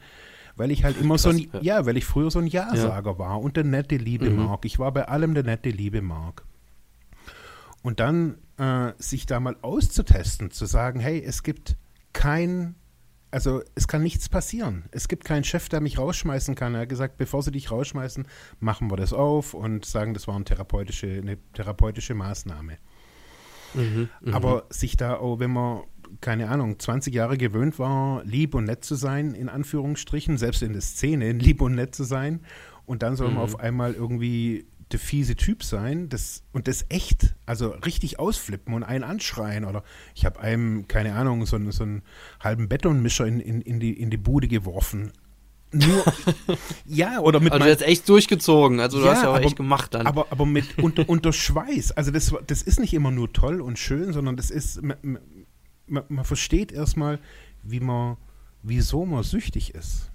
Also man mhm. versteht, warum man diesen Alltag, diese Belastung nicht, also ich habe das irgendwann mal echt verstanden. Also ich habe gemerkt, mhm. ich, ich habe zu allem nur Ja und Amen gesagt und ich habe gedacht, ich kann das alles tragen und ich konnte es eben nicht tragen, weil ich habe Drogen konsumiert. Und das zu verstehen, mhm. dass das wütend werden teilweise gut ist, dass Wut zu zeigen oder verletzt zu sein, zu das Emotionen zu zeigen, also das war, glaube ich, so das Hauptthema von allen Gefühle. Also mit Gefühlen umzugehen, umgehen zu lernen. Ähm, es war während der Therapie jetzt nicht nur irgendwie ein Zurückgucken, bin ich als Kind zu heiß gebadet worden, war ich zu vernachlässigt oder sonst irgendwas. Das ist auch ein Thema, aber im Endeffekt geht es alles sehr lösungsorientiert nach vorne. Wie, wie mhm. können wir in unserem Leben bestehen? Ähm, es wird in unserem Leben oder auf unserer Erde Drogen geben, es wird Alkohol geben und es wird Leute geben, die uns die verkaufen würden. Wie können wir damit umgehen, rechtzeitig Nein zu sagen? Und was braucht mhm. es dafür? Was braucht es dafür für Arbeitsplätze? Was braucht es dafür für Hobbys? Was braucht es dafür für Verhalten? Mhm. Und das ist das Anstrengende. Also das, was man in der Entgiftung nach sieben Tagen oder nach 14 Tagen körperlich rum hat, geht dort halt. Eine Verhaltensänderung ist halt sehr langsam und Ach ja, absolut. Also man ja, man ist ja schon sehr lange mit sich irgendwie zusammen und genau. Ja, und da sich dann so quasi von außen nochmal zu betrachten oder betrachten zu lassen. Also, wie, wie hast du das denn empfunden? Also, wir haben die Folge ja genach, äh, genannt, äh, äh, es, es, ist kein Ponyhof, ja, oder doch ein Ponyhof. Also, einerseits, ja, sieht man ja schon, dass es kein Ponyhof ist, weil es ist schon ziemlich hart. Auf der anderen Seite ja auch ein Ponyhof. Sehr häufig haben wir ja auch sowas wie ja, so ein bisschen Bauernhof, äh, teilweise bei Therapiekonzepten ja auch dabei. Ja. Aber ähm, wie, wie hast du das denn empfunden? Ich meine, äh, diese, diese, dass jemand ständig von außen auf dich guckt und du dich ständig reflektieren musst, möglicherweise auch ständig irgendwie rechtfertigen musst und äh, geht das nicht, platzt da eben nicht die Hutschnur nach so, so ein paar Tagen und sage, was, was willst du denn, was erzählst du mir dann der, der ganze Zeit? Doch. Also und dieser, also zu mir haben die ganz klar gesagt, geh doch. Hm. und das ist so ein ganz kurzer Satz, der aber einschlägt wie, also klar, viele ja. gehen. Aber ja. die, die, sagen immer, hey, du kannst jederzeit, kannst du gehen. Also niemand kam da mit dem moralischen Zeigefinger. Die haben immer gesagt, hey, du bist freiwillig gekommen. Du möchtest einen Weg gehen, du möchtest clean sein oder was weiß ich was. Und wir zeigen dir, wie es unserer Meinung nach funktioniert. Und du kannst diese Erfahrung jetzt noch ein halbes Jahr machen und danach gehen und dann wieder Drogen konsumieren. Du kannst gleich gehen, du bist frei. Und das aber zu wissen, eigentlich bin ich nicht frei. Ich muss durch diesen Käse durch und ich muss mir das mhm, anhören. Das mhm. war, ich fand das teilweise so übergriffig und so schlimm. Absolut, oder? So schlimm. Also von, also die, bei uns gab es einmal in der Woche, gab es immer, also es gab immer einmal in der Woche auf jeden Fall eine Gruppe. Es gab meistens sogar dreimal die Woche Gruppe. Aber einmal die Woche war immer einer dran und der ging immer heulend raus. Jeder. Und da waren Leute, die saßen teilweise 20 Jahre im Knast und sind da heulend mhm. raus. Und ich habe gedacht, also wo ich das zum ersten Mal gesehen habe, habe ich gedacht, Jesus Maria, was passiert in diesem Raum? Oh Gott, oh Gott, oh Gott ja. ja.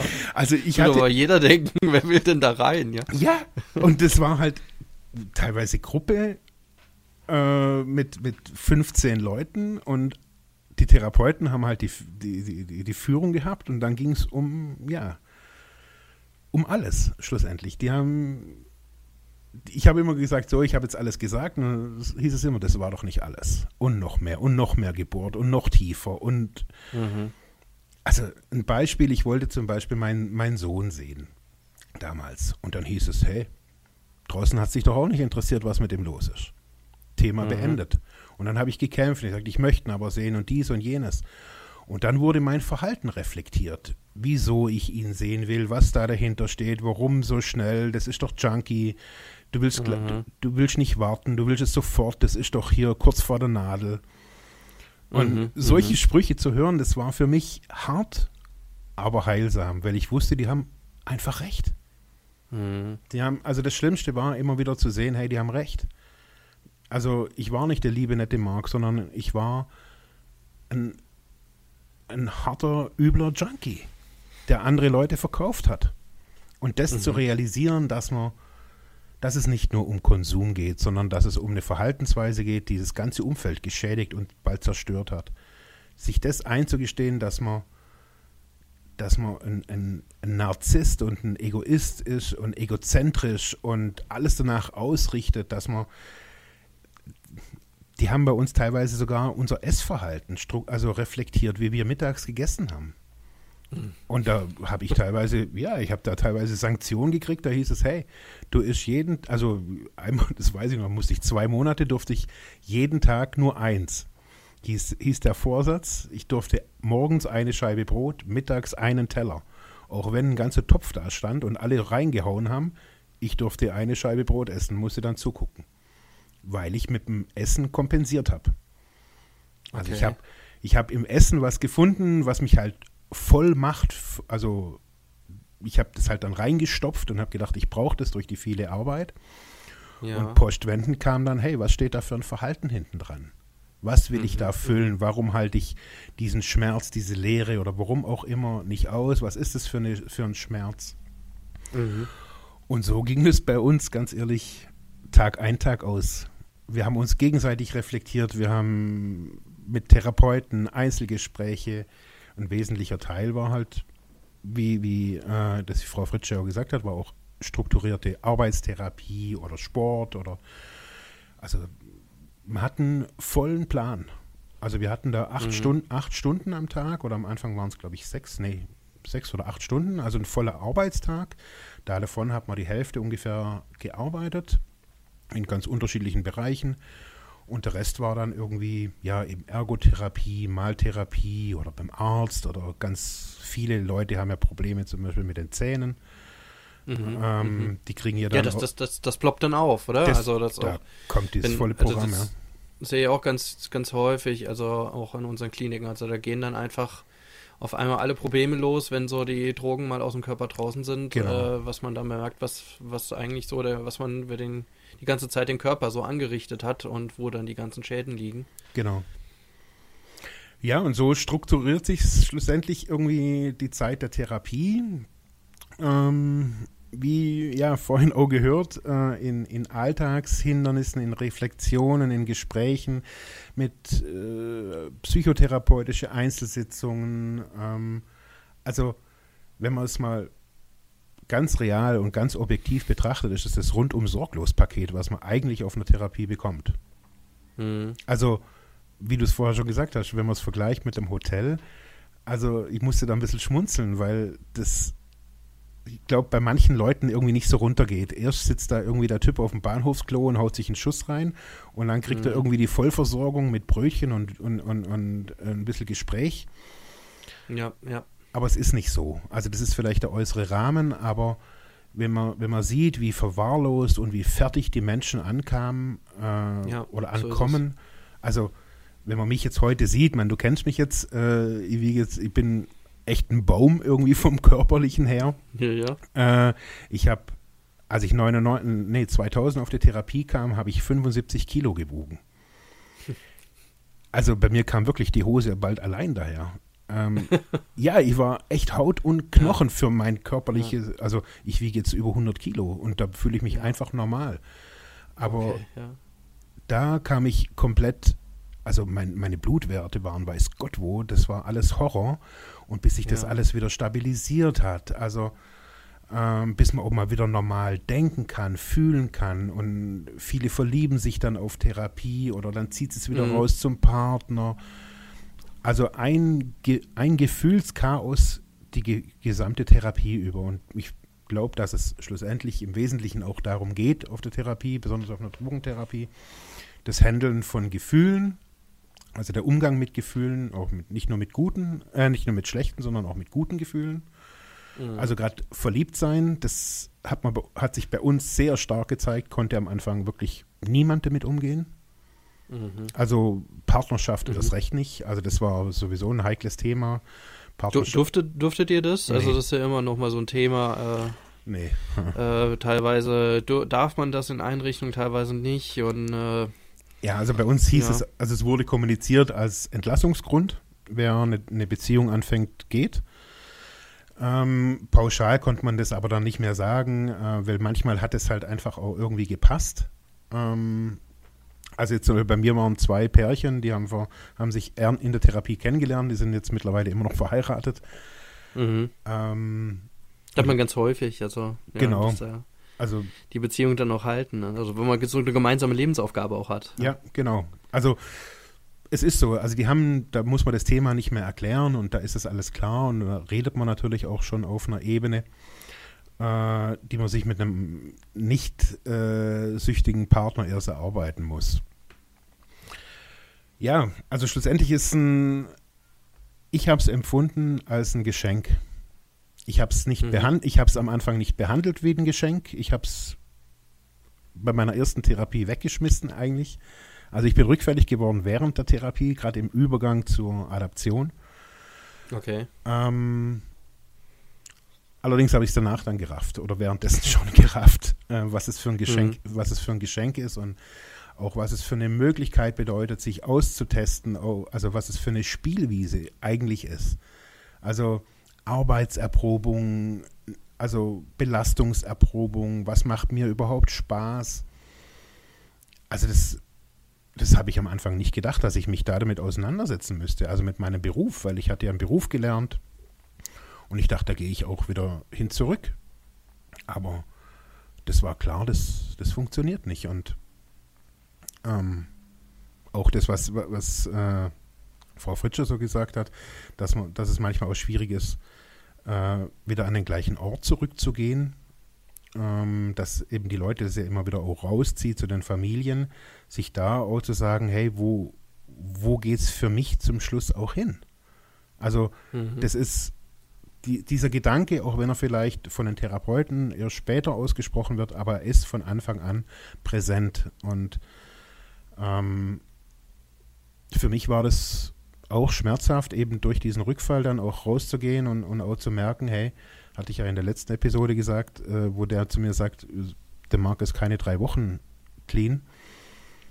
Äh, und ich war so nicht mal drei Stunden. Und ja, ähm, Mhm. und das die Realität von ganz vielen ist, die, die sagen, hey, mich zieht so raus und dann sind sie draußen und dann sehen sie erst den Wert, den sie hier, also den sie in der Einrichtung dann auch hatten. Vertrauensverhältnisse zum Therapeuten oder zur Therapeutin eben. Ähm, also für mich ist da, also für mich sind da sogar geschäftliche Beziehungen gewachsen, freundschaftliche Beziehungen. Ich habe Mhm. zu meiner damaligen Therapeutin von vor 20 Jahren, ein, ein, wir sind Freunde, äh, wollten jetzt geschäftlich vielleicht irgendwas zusammen machen. Ähm, sie ist Sozialpädagogin, ich bin Sozialpädagoge. Irgendwann war ich halt kein Klient mehr. Das war irgendwie klar. Da ist so Ähm, ein Status gewechselt dann auch. ja, ja, ja. das war auch ein ganz interessanter Weg, was jetzt bei mir Mhm. vielleicht besonders ist, aber ja, schlussendlich ist ein. Also hast du auch, ja? Ja. Äh, Ich wollte nur fragen, hast du irgendwas mitgenommen? Also noch was irgendwie das hat's Handfestes aus dieser Zeit mitgenommen? Irgend so was, man zu Hause hinstellen kann, wo du drauf guckst und das, das ist es? Oder ist es eher so, ide also das ist schon eine ganze Menge, so die ideellen Werte? Also ich habe noch mein Türschild. So lustig das klingt. Okay. Ähm, da, bei uns war es so, dass die Paten, also am Anfang, wenn man da hinkommt, hat man so einen, so einen Paten, der, uns, der einen da so ein bisschen, der halt schon länger da ist, der einen dann so ein bisschen erklärt, wie der Hase läuft. Und Mhm. bei uns war es so, dass die Paten auch äh, die Türschilder gemalt haben. Also wir hatten, wir hatten da Einzelzimmer Ach. Und da gab es so aus, ja, aus so, Holz, so Holzscheiten äh, haben die dann, in der Ergotherapie haben die dann irgendwie die, die Schilder bemalt. Und das Schild Okay. habe und das, das ist das Einzigste, was ich noch habe von damals. Und Okay, hab- aber es ist ja was, ja. ja. Und Ja, ich gehe und ich gehe auch unregelmäßig, regelmäßig dahin. Also Mhm. es ist, also die Einrichtung, wo ich jetzt war, ist halt hier am Bodensee und äh, immer wieder zieht es mich dahin. Ich war jetzt neulich erst mit meiner, mit meiner Frau, mit meiner Tochter da spazieren, ähm, wo ich dann auch nochmal so ein bisschen in Erinnerung schwelg. Also ich laufe jetzt nicht Mhm. übers Gelände, aber halt, da ist so ein Wanderweg an der Seite und wo ich denke, oh ja, ey, da bin ich vor 20 Jahren gesessen, unfassbar.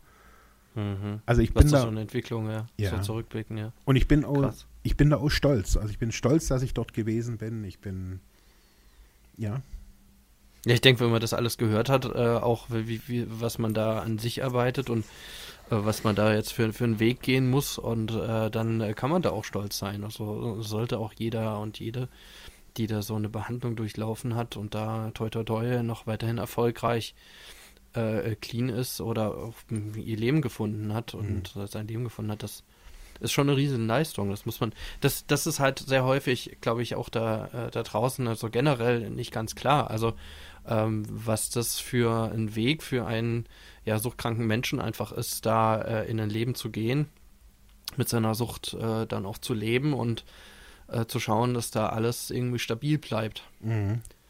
aber ich glaube, äh, ja, Ich glaube, was mir gerade nochmal einfällt, so du gerade, weil du gerade gefragt hast, so was habe ich von da mitgenommen. Ich glaube, so das Wichtigste ist, was ich, also sind so nicht materielle Dinge, jetzt wie so ein Schild, sondern sind, also ich merke das jetzt erst, also durch diese vielen Schicksalsschläge, die ich nach der Therapie auch nochmal hatte, wo mich viele Menschen auch gefragt haben, hey, wie, wie hast du das, wie, wie, wie hast du es geschafft? Mhm. Und die wesentlichen, also ich glaube sogar alle Bausteine, worauf ich heutzutage meine Person oder meine Persönlichkeit bauen, aufbauen kann, sind damals während der Therapie gelegt worden. Nicht in meiner Kindheit und nicht in der Schulzeit und nicht in der Ausbildung, sondern das, was ich heute im Wesentlichen an, an, Psych an psychologischen oder an emotionalen Sta- Stabilitäten aufweise, würde ich jetzt mal so sagen, ist damals Mhm, mhm. in der Therapie gelegt worden, ganz klar. Also das weiß ich auch. Dass meine Verhaltensweisen, wenn ich reflektiere, woher kommt es, kriege ich die Sätze aus diesen komischen Gruppen, die da, wo jeder heulend raus ist. Äh, Mhm. oder als ich mal, als ich rückfällig war und der dann am Fenster zu mir gesagt hat, Marc, du musst lernen zu dienen, demütig zu sein. Der Satz, den habe ich 20 Jahre jetzt nicht vergessen. Zu wissen, hey, nicht hier Ego und der große Mark Hasselbach ist hier irgendwie angesagt, sondern Ball flach halten und ruhig bleiben. Mhm. Das geht, also da weiß ich, dass dieser Satz in diesem einen Moment mich so geprägt hat wie kaum was vorher. Dass dieses Mhm. Demutschild oder bei mir, im, wir haben als Abschluss von der, von der Therapie, haben wir ein Theaterstück ähm, aufgeführt. Das war ein ziemlich großes Theaterstück und ich habe damals Don Quixote gespielt. Und Okay. äh, ja, ich habe hier in meinem Büro ein, äh, so eine Zeichnung habe ich auf dem Flohmarkt mal gefunden von Don Quixote. Und jedes Mal, wenn ich hier jetzt wie jetzt am Büro, äh, in meinem Studio sitze, ist Don Quixote mir gegenüber. Und irgendwie ist es immer wieder ein Bild, weil ich da auch während der Therapie dieses Don, der Don Quixote war wirklich, der hat einfach zu mir gepasst. Also wie Mhm. er so gegen die Windmühlen kämpft und ich auch in meinem Leben gegen irgendwelche Windmühlen kämpft, die gar nicht da waren. Und ähm, mich das jedes Mal wieder zurückbringt zu dieser Therapie. Mhm. Du erkennst Also- dich da wieder, also in diesem Bild. Total, also, das total, ja. In dieser Rolle. Ja. Das ist ja, das ist toll, ja. Ja. Ähm, vielleicht auch noch, du hast jetzt so ein paar Sachen gesagt, ähm, die so, ich sag mal, eher auch traditionell auch besonders denn in so einer Therapie oder Therapieform. Ähm, äh, vielleicht, dass wir jetzt so zum, zum Abschluss dieser Folge nochmal so da, darauf gehen, so ein bisschen in die Richtung Konzept, aber nur ganz Mhm. kurz anreißen. Ähm, ganz allgemein. Ähm, du hast davon gesprochen, da gibt es so einen Paten. Ne? Mhm. Äh, also das ist, glaube ich, schon ein bisschen was Besonderes äh, in der Suchttherapie, dass es ja eine hohe Beteiligung und Partizipation der mit Rehabilitantinnen und Rehabilitanten gibt. Ja. Also früher hieß das, kenne ich noch aus anderen äh, Einrichtungen, die ich mal besucht habe, also äh, Klienten-Selbstverwaltung ist immer die Frage, wie man die, Ja. die, die diejenigen denn be bezeichnet oder äh, Mhm. was für einen Namen mit denen gibt, die dann dort so zu uns kommen. Also im Krankenhaus wären es die Patientinnen und Patienten Mhm. in dem Fall, weil es halt um Rehabilitation geht, sind es die Rehabilitantinnen und Rehabilitanten Mhm. Ähm, oder auch Klienten generell in der sozialen Arbeit. Ja, aber es gibt so eine Selbstverwaltung, so ein Teil Selbstverwaltung. Gab es das bei euch auch? Ähm, ich glaube, also ich habe, also es gab jetzt nichts in dieser, also das so hieß. Ähm, allerdings gab es schon, also bei uns gab es so drei, es gab drei Gruppen und die haben schon auch beteiligt, also ja, man hat sich da, ja doch, die waren schon auch beteiligt. Aber nicht so, ähm, ist glaube ich aber auch ein Konzept von, von der Einrichtung, wo ich war, wo Beteiligung jetzt nicht überall gewünscht ist. Okay. das hat man auch manchmal, Oder gewünscht war. Ja, ja, ja. Aber ich meine, die, diese Beteiligung und Partizipationsansatz, äh, das ist das, wo ich, wo ich ganz Mhm. kurz darauf hinweisen wollte, ist ja auch dieses Konzept der therapeutischen Gemeinschaft, ähm, aus der heraus ja auch gerade auch die Drogentherapie vermehrt entstanden ist. Ich denke, Mhm. Suchttherapie gibt es schon viel länger. Es gab diese ja auch teilweise sehr aus, aus einer kirchlichen Tradition heraus entwickelten äh, ähm, in Anstalten für Trinkerinnen und Trinker. Ähm, Genau. Und äh, da ist die Suchttherapie für Alkohol ist ja noch mal weitaus älter als jetzt die Drogentherapie. Und ähm, da gibt es auch einige Kliniken in Deutschland, die eine ziemlich, ziemlich lange Tradition haben, also bis in, ins 19. Jahrhundert rein. Ähm, so, so alt sind die Drogentherapiekliniken, wie man sich denken würde, ja nicht. Äh, hängt ja auch geschichtlich daran, dass gerade was, was Heroin und auch diese ganzen harten Drogen angeht, ähm, die, was ja teilweise Anfang des, des 20. Jahrhunderts noch normal als Medizin galt, äh, Ja. aus der THC ja genauso, ja. Und Dann, dann gab es ja nach dem Zweiten Weltkrieg ähm, irgendwann so eine Schwemme, wo man gesagt hat, wo man verschiedene Substanzen verboten hat und die ganze in den illegalen Bereich gerutscht sind und Genau. spätestens 70er, 80er Jahren hatten wir ja dann das Zeug illegal auf dem Markt, äh, vor allem dann auch Heroin und da sind ja auch die ganzen Bücher entstanden äh, oder diese ganzen, ja, die, die das ganze Drogenproblematik, ja, die man so ähm, gekannt hat, also die Drogen, die Drogenpolitik, Sucht- und Drogenpolitik, akzeptantorientierte Drogenpolitik, gerade im Frankfurter Raum, ähm, wo man gesagt hat, das Bahnhofsviertel, da müssen wir irgendwas tun. Äh, und die, ja, die drogentherapeutischen Ansätze äh, sind in so in den 60er, 70er Jahren entstanden. Äh, auch teilweise aus so einer Psychiatriebewegung, auch international. Ähm, und äh, ja, auch so, so einer ja, Selbsthilfebewegung. Da wird immer wieder äh, auf zwei ähm, auf zwei Pionierleistungen verwiesen, die ähm, ich jetzt nur einmal von mal nennen soll. Also die Hörerinnen und Hörer, die sich ja weiter interessieren, können da gerne mal nach googeln. Das ist einerseits Synanon mit Y, gibt es auch bis heute noch, ähm, auch als Bewegung und auch als Einrichtung, Synanon mit Y, ja. Äh, und Daytop, äh, das sind so zwei Konzepte, die mehr oder weniger ähnlich sind äh, und irgendwie in, auch historisch verwoben oder in ihrer Geschichte verwoben. Ich glaube, Daytop war dann ein Konzept, was in New York sich stärker aufgebaut hat. Ähm, und äh, da war es in den 70er Jahren auch eher so Wohngemeinschaftsprojekte, in denen dann Ex-User mit, äh, äh, mit aktuellen Usern zusammenlebten, also eher aus dieser Selbsthilfebewegung kamen, sich eigene Regeln gesetzt haben, in Wohnungen zusammengelebt haben und dann quasi ja in so einer Art Selbstverwaltung geschaut haben, dass sie da ähm, rauskommen. Ja, also erstmal nicht durch eine durch ein psychiatrisches Konzept oder ein, äh, ein therapeutisches Konzept gerahmt, sondern eher aus den Selbsterfahrungen heraus. Und das ähm, merkt man bis heute, weil dieses, dieser, diese Pionierleistungen, die haben sich auch dann bis nach Deutschland, über die Schweiz auch, also da ging auch sehr viel Pionierleistung, gerade in der Schweiz, gerade was akzeptanzorientierte Arbeit angeht, da ist jetzt äh, Druckräume, also Spritzerstuben oder Fixerstuben, wie man es auch teilweise genannt hat. Ähm, ja, und das hat sich dann bis in die heutigen Konzepte eigentlich mit reinentwickelt und äh, bei uns auch äh, jetzt äh, der Grundstein von, von unserer ähm, Gesellschaft war ja auch die Fachklinik Ludwigsmühle, ist ja äh, wie gesagt bis heute gibt, 1981, die dann äh, auch als erste Drogeneinrichtung, Drogentherapieeinrichtung Rheinland-Pfalz, ähm, diese therapeutischen Gemeinschaftskonzepte mit eingeflogen flossen sind, ja, und dann therapeutisch gerahmt wurden. Mhm. Und das teilweise merken wir das halt noch bis heute, äh, wobei sich jetzt innerhalb natürlich dieser über 30-jährigen Geschichte ganz generell, äh, übrigens in ganz vielen anderen Standorten in Deutschland ja auch, also die sind auch so entstanden. Das, mhm. das kennt man dort als Organisationsform. Sage ich auch gleich ein paar Beispiele dazu, was das ausmacht. Ähm, und ähm, dass, äh, dass man damals auch, teilweise heißt das nicht, dass das ohne Regeln gelaufen ist, sondern da teilweise recht rabiate und strenge Regeln aufgestellt Klar. wurden ähm, ich habe das dann immer gerne gesagt oder ich vergleiche das immer gern mit so einem tibetanischen Kloster, mhm. äh, also wo man erstmal so drei Wochen vor der Tür warten muss, äh, bis man überhaupt irgendwie eingelassen wird. ja. äh, und äh, wenn man dann reinkommt, dann kriegt man erstmal alle Rechte entzogen, kriegt er irgendwie, das, so ist es ja bei Weitem damals auch nicht gewesen, aber so, so vergleichend, erstmal alles ablegen, was man gekannt hat. Äh, genau. Man darf erstmal gar nichts, man darf niemanden anschreiben, nie, niemanden, äh, niemanden äh, irgendwie anrufen, äh, sondern man muss sich haarklein nach einem äh, besonderen therapeutischen Plan richten.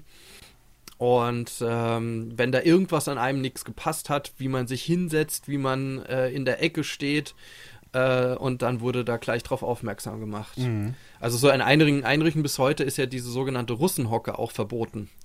Also wo man dann einfach nah okay. am Boden sitzt, ja, und die, äh, ah, jetzt, die, okay. die, Knie so nach außen geht, ja, so man, man sitzt fast auf dem Boden, aber hockt eigentlich.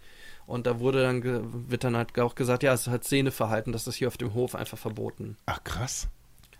Ja, ja, und äh, so gibt es da auch bis heute teilweise halt noch Regeln, aber mhm. die kommen auch aus so einer Ex-User-Bewegung, muss man sagen. Mhm. Und das sieht man zum Beispiel an diesem Synanon-Konzept noch heute noch, die relativ, ich sag mal, recht stark äh, auch dieses Regelsystem vertreten, ein recht, ja, doch rigoroses Abstinenzkonzept mhm. und äh, das für einige ja auch äh, recht attraktiv ist, mit so einem starken Konzept äh, und so ein Korsett einfach in den Alltag starten zu können, als Sicherheit. Ja.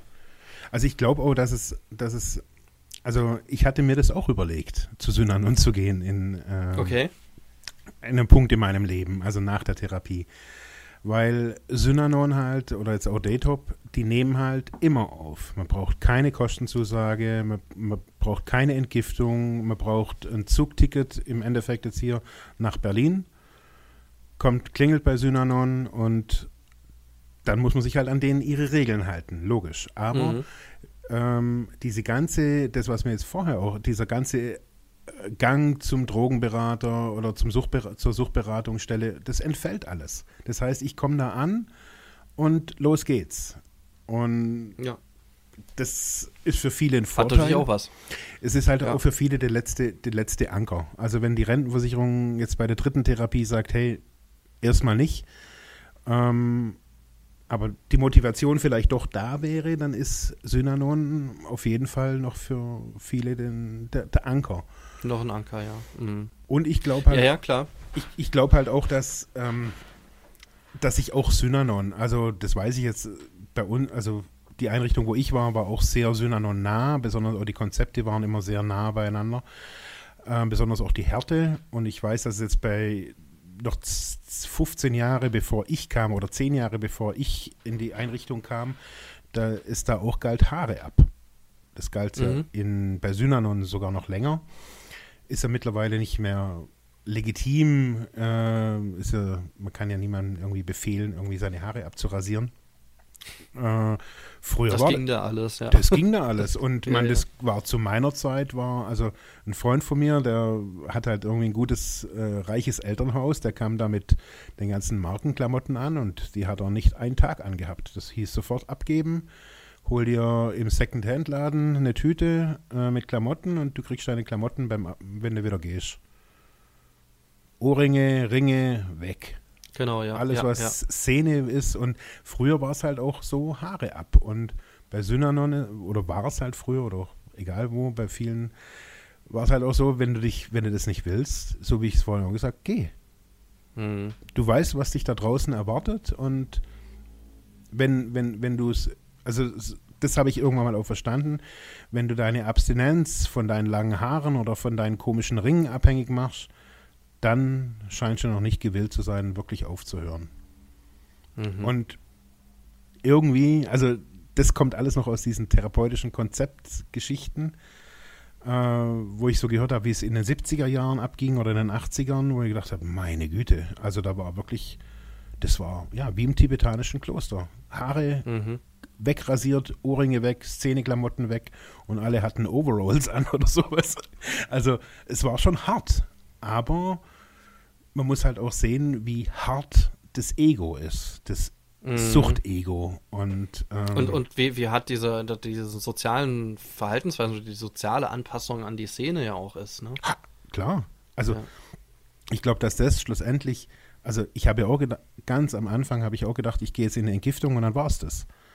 Mhm. Aber zu verstehen, wie, wie, wie lang oder wie, wie diese Verhaltensänderung, wie, wie langsam das vorwärts geht und wie oft man auf die Nase fällt damit. Also ja, wie, wie, wie komisch dieses Verhalten, wie man sich über Klamotten definiert oder über Szene-Sprache, Szene-Verhalten. Bei uns gab es zum Beispiel die, die Regel, man durfte nicht im Laufen rauchen. Die haben gesagt, mhm. wenn, wenn du rauchen willst, dann rauch, aber dann lauf nicht. Und das fand ich, ja, fand ich ja. interessant. Und wenn dann, wenn, wenn, genau, was ist dann passiert, wenn, äh, wenn man gesehen wurde? Naja, also da ist natürlich jetzt, äh, es, es, war jetzt nicht ein Verpfeifen, aber das wurde dann angesprochen, gesagt, hey, du rauchst immer irgendwie, während du spazieren gehst und dann war entweder, war vielleicht mal irgendwie rauchfrei für eine Woche oder für einen Tag oder ja, irgendwas, was man irgendwie an diesem Verhalten quasi gelernt hat, zu sagen, okay, was, was bringt mir dieses Verhalten? Jetzt nicht nur drüber reden, sondern wirklich dann auch tun. Es ging immer ums Tun. Nie um, also, wir haben gesagt, reden könnt ihr alle, da habt ihr Therapie nach 24 Stunden verstanden. Aber mhm. das Anwenden, also man kann sich ein Therapiebuch kaufen, was man da alles lernen wird. Also das ist kein Geheimnis, was es auf Therapie gibt.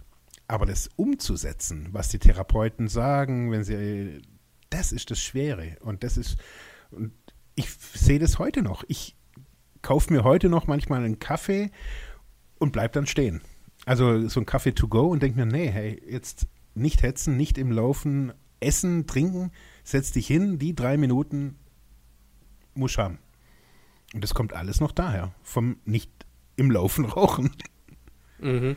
Krass. Ja. ja, weil das halt bewusst, also eben auch kau dein Essen richtig, äh, lauter solche Sachen, das bewusst machen. Also darum ging es im, im Wesentlichen. Und da sehe ich heute aufgrund der ganzen ja, es gibt, kriegt ja, oder es hat jetzt alles eine klinische Struktur, eine medizinische Struktur, eine Rentenversicherungsstruktur und es ist eben keine richtige therapeutische Gemeinschaft mehr. Das heißt, da gelten Regeln, Rahmenbedingungen und da kann man einfach nicht mehr so agieren wie noch in, als therapeutische Gemeinschaft. Mhm. Ähm, und meines Erachtens ist das so ein, ein zweischneidiges Schwert. Ich glaube, dass die, die Leute, die da auf Therapie sind, manchmal diese direkte Art und diese Härte auch brauchen.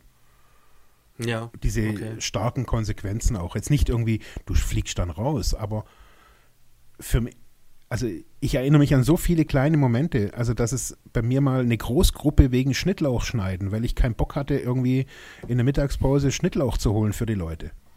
Ja, das ist Und, zum Beispiel so eine Besonderheit, diese Großgruppe, ne? Das ja. ist so ein, ein Element äh, aus von, von früher, ja.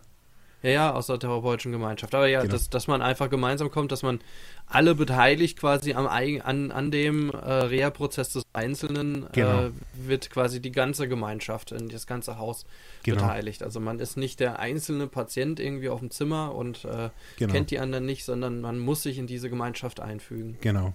Und schlussendlich ja. lernt man natürlich, schlussendlich geht es immer um soziale Kompetenzen, um das Auskommen miteinander. Also diese typischen in der WG, die gespülte Tasse, äh, die dann regelmäßig irgendwen zum Ausflippen bringt. Mhm. Da muss man, das ist auch, das ist Therapie. Schlussendlich sich dann mhm. irgendwie über sowas auszutauschen und dem anderen nicht wie früher einfach nur irgendwie eine reinzuhauen oder zu sagen, hey, ja, ja das geht. Ja, ja Klar. Ich meine, wenn man ja. die Maßgabe hat, hey, keine Gewalt, früher, wie die Tasche ist nicht sauber, hat es eine gezogen. Mhm. Und wenn man das gewohnt war vielleicht. Also viele haben, Ja. ja, das ist ja auch ein Emotionsteil, äh, Emotionsthema irgendwie mit Aggression umgehen und so weiter oder mit Wut. Kann man alles lernen Mhm. auf Therapie, wenn man es möchte. Und ich glaube, dass es, keine Ahnung, ja, man braucht manchmal verschiedene Anläufe, um, um das auch zu realisieren, was man, was Therapie für einen bedeuten kann. Hm.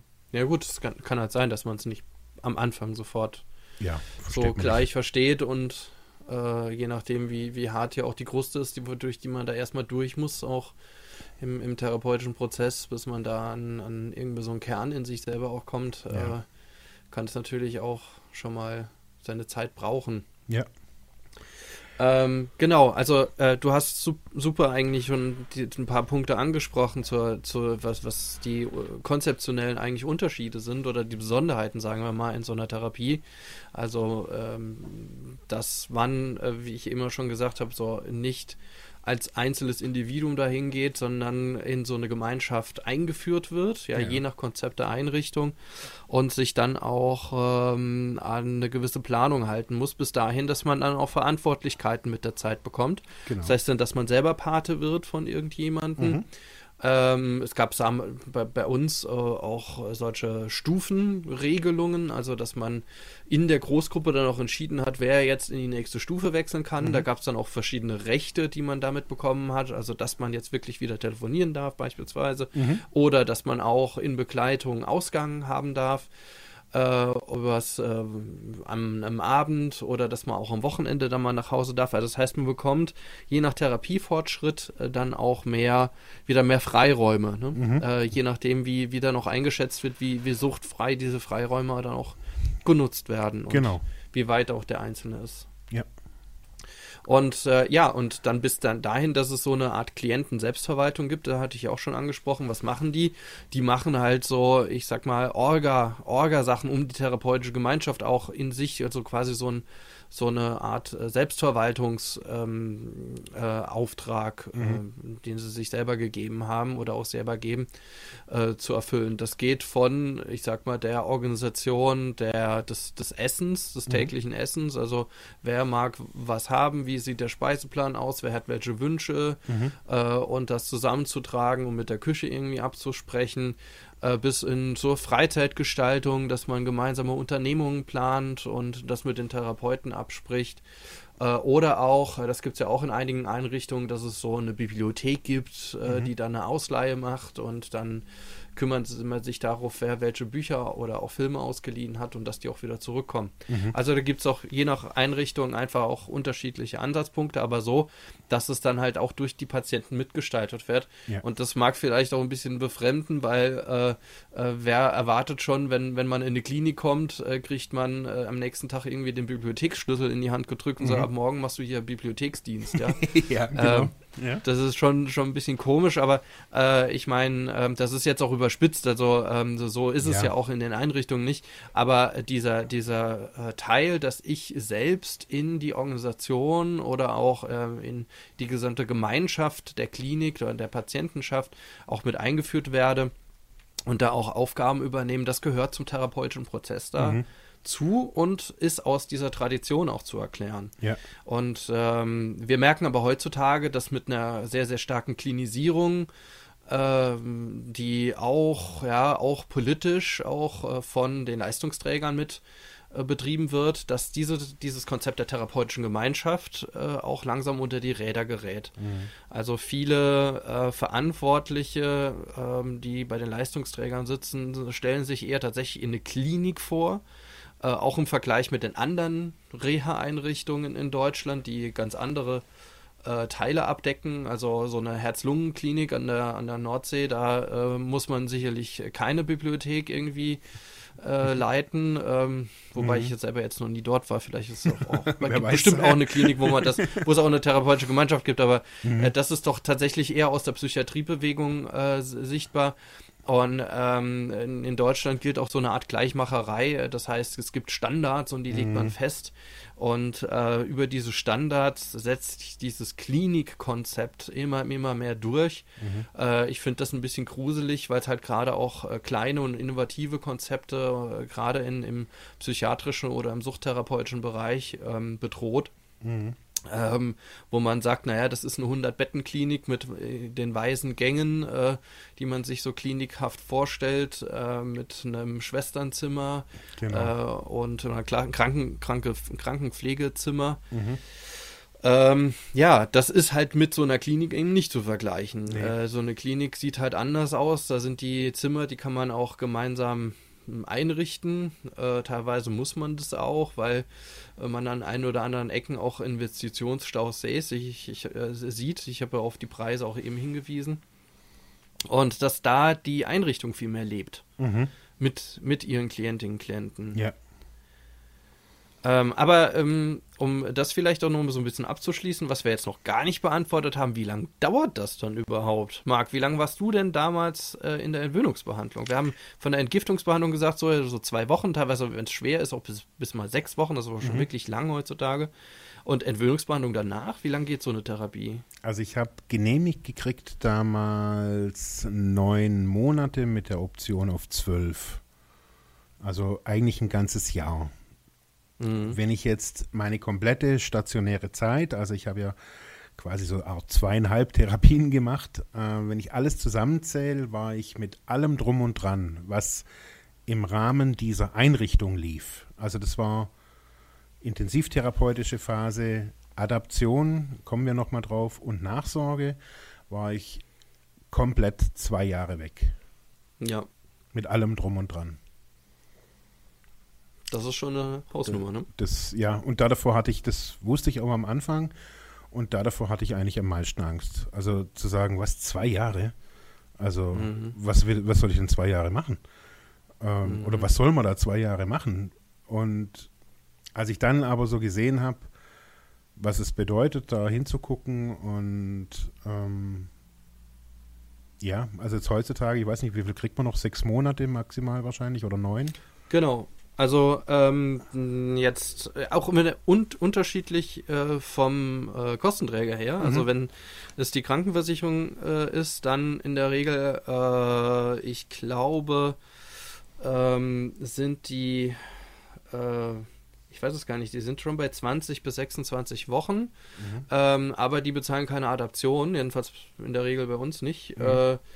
Äh, und äh, die Rentenversicherungsträger geben das ja so aus, äh, für eine Kurzzeittherapie heutzutage sind es acht Wochen. Das betrifft aber in der Regel nur Alkohol-Medikamentenabhängigkeit. Bei Drogenabhängig sind äh, bei einer Kurzzeit 13 Wochen möglich. Also ich sag mal, wenn jemand eine Kurzzeitzuweisung hat, dann sind es halt diese 13 Wochen. Äh, standardmäßig sind es dann aber bei der Drogentherapie bis zu 26 Wochen, also sechs Monate. Mhm. Das kann man so auch über den Daumen gepeilt sagen, das ist heutzutage die Langzeittherapie. Früher, muss man sagen, anderthalb Jahre. Ne? Also ja, eine 18, Langzeittherapie, 18, bis 18. zu anderthalb Jahre waren die Leute da auf, uh, auf einer Therapie. Das ist 18 schon, Monate war das früher, ja. Ja. Und ja. also da, wo ich war, war 18 Monate intensiv, inklusive Adaption und ein Jahr Nachsorge. Das heißt, zweieinhalb Jahre waren wir früher weg. Und noch, ja. mal, und noch mal ein halbes Jahr Adaption war da, genau, war ja auch noch mal. Ja, ja, ja. Also fast drei Jahre. Ja. Also das hat sich massiv reduziert. Also mhm. äh, in den 90er Jahren wurde da die, die, ähm, die Zeiten immer kürzer aber über die 2000er hinweg. Also wir sind halt bis heute aber diesen kurzen Zeiten angekommen. Muss aber sagen, das ist schon echt sportlich. Also sechs Monate äh, bei einer langjährigen Drogenabhängigkeit. Äh, ja, also da hinzukommen am Ende, muss man immer sagen, das Ende ist die Wiedererlangung der Erwerbsfähigkeit. Das heißt, im Idealzustand, die Person geht vom Hof und hat einen Job und äh, eine Mietwohnung und äh, kann clean ihr Leben äh, leben. Und äh, das ist ja im seltensten Fall der Fall. Ähm, bei unseren Klienten, Klienten ist es so, dass die im Alter sind von so, ich sag mal, um die 30, jetzt nochmal ganz grob geschätzt. Mhm. Äh, und aber die letzten dann ja seit 10, 15 Jahren auch schon drauf sind. Das mhm. heißt, mhm. im seltensten Fall einen Job gelernt haben und wenn einen Job, dann den eher, ja, so gerade mal so am, am Rand vorbei irgendwie gelernt haben, wenn überhaupt, dass sie hingegangen sind. Und meistens äh, hat er auch dann keine Relevanz mehr für irgendeine zukünftige Planung. Mhm. Das heißt, innerhalb von sechs Monaten nicht nur äh, so eine Entwöhnungsbehandlung durchzuziehen, sondern auch quasi sich sein gesamtes neues Leben vorstellen zu können. Das ist schon ja, ich, ich habe es gesagt, sportlich ähm, bis zu eigentlich nicht zu schaffen, kann man ja. eigentlich sagen. Also ja. das ist schon, wir sind an einer Grenze angekommen, wo so eine Therapie wirklich so kurz ist, dass man bei wirklich äh, schweren Abhängigkeitserkrankungen nicht mehr wirklich hinkommt. Nee. Da gibt es aber zum Glück dann halt noch die Adaption. Du hast auch mhm. angesprochen, Adaption ist ja dann die nächste Phase, die dann so kommt. Mhm. Kommt auch aus dieser Therapiebewegung, kann man ja sagen, also therapeutische Gemeinschaft, mhm. äh, früher genannt auch Außenwohngruppe. Ähm, das heißt, eine Wohngruppe außerhalb der Therapieeinrichtung äh, ich glaube, traditionell, jedenfalls bei uns war das auch so, in der Ludwigsmühle äh, im, im benachbarten Dorf gab es dann halt einfach eine WG, also eine Wohnung und dort sind alle, die, die, die eine Adaption bekommen haben, einfach hingegangen und äh, haben dort ja quasi den Rest der Therapie in, einer, in einem etwas freieren äh, WG-Konzept dann auch verbracht. Ja. Yeah. Ja, dann hat sich diese Wohngruppe, die auch bei uns, die haben sich dann immer mal wieder räumlich verändert. Mhm. Aber so vom Grundgedanken her kann man sagen, die Adaption hat das ja immer noch so. Mhm. Das ist so die letzte Phase. Ja, und die geht dann so äh, drei Monate, kann man sagen. Mhm. Es ist auch, gibt es aber auch bei Alkohol. Also mhm. es gibt es bei beiden, bei, bei allen Suchtformen, ähm, haben aber auch nicht alle Kliniken angeschlossen. Mhm. Also unter diesen ganzen Zeiten, die ich jetzt genannt habe, also von acht Wochen, 13 Wochen bis zu 26 Wochen, äh, da gibt es unterschiedliche Angebote, Konzepte von Kliniken in Deutschland. Es gibt Kliniken, die bieten nur die Kurzzeit an, mhm. äh, dazu aber auch noch eine Entgiftung vorne dran. Es gibt Kliniken, die bieten ausschließlich Langzeit das ganze Angebot an. Es gibt halt ganz viele Kliniken, ich jetzt gesagt, die nur Alkohol- und Medikamentenabhängigkeit behandeln. Und dann so im Nebensatz habe ich sogar schon mal gelesen im Konzept, ja, die sozial gut integrierten Drogenabhängigen, die nehmen wir auch. ähm, also schon ganz, ganz, also ja, das ist schon ein bisschen makaber, muss man oh, echt ja. sagen. Also was, was da teilweise, wie sich da die verschiedenen Abhängigkeiten aufgeteilt werden. Okay. Ja, ähm, aber Marc, äh, wir, wir, haben jetzt schon eine wir ziemlich lange Limit. Folge produziert. ja, wir, wir sind, sind am Limit. Ja, also ich glaube, die Adaption schaffen wir jetzt nicht mehr. Nee. Äh, und auch die ganze Nachsorgegeschichte, äh, das ist nochmal genug für eine neue Folge, mhm. würde ich sagen. Und dann machen wir einfach in der nächsten Folge weiter, oder? Ja, würde ich auch sagen. Und ja, ich sage erstmal Danke. Und wer kommentieren möchte, äh, schreibt uns bei Freiheit äh, unter Freiheit ohne Druck at ludwigsmühle.de. Genau, ja. Oder kann natürlich auch bei iTunes uns bewerten oder bei Facebook ein Kommentar noch schreiben. Wir würden uns auf jeden genau. Fall freuen. Ja, auf unserer Seite äh, äh, dort Freiheit ohne Druck. Ja, da äh, werden die Folgen ja auch dann hochgeladen. Genau. Ja, dann, dann müssen wir einfach äh, ja, die, die nächste Folge äh, äh, mit Adaption und Nachsorge jetzt äh, dann uns befassen. Äh, machen hier dann einfach mal einen harten Cut und bremsen das jetzt hier aus. Genau. Und ja, äh, wir freuen uns sehr über eure Kommentare und ja, Marc, dann sehen wir uns dann und hören uns in der nächsten Folge wieder. Genau. Bis bald. Alles klar. Tschüss. Ciao.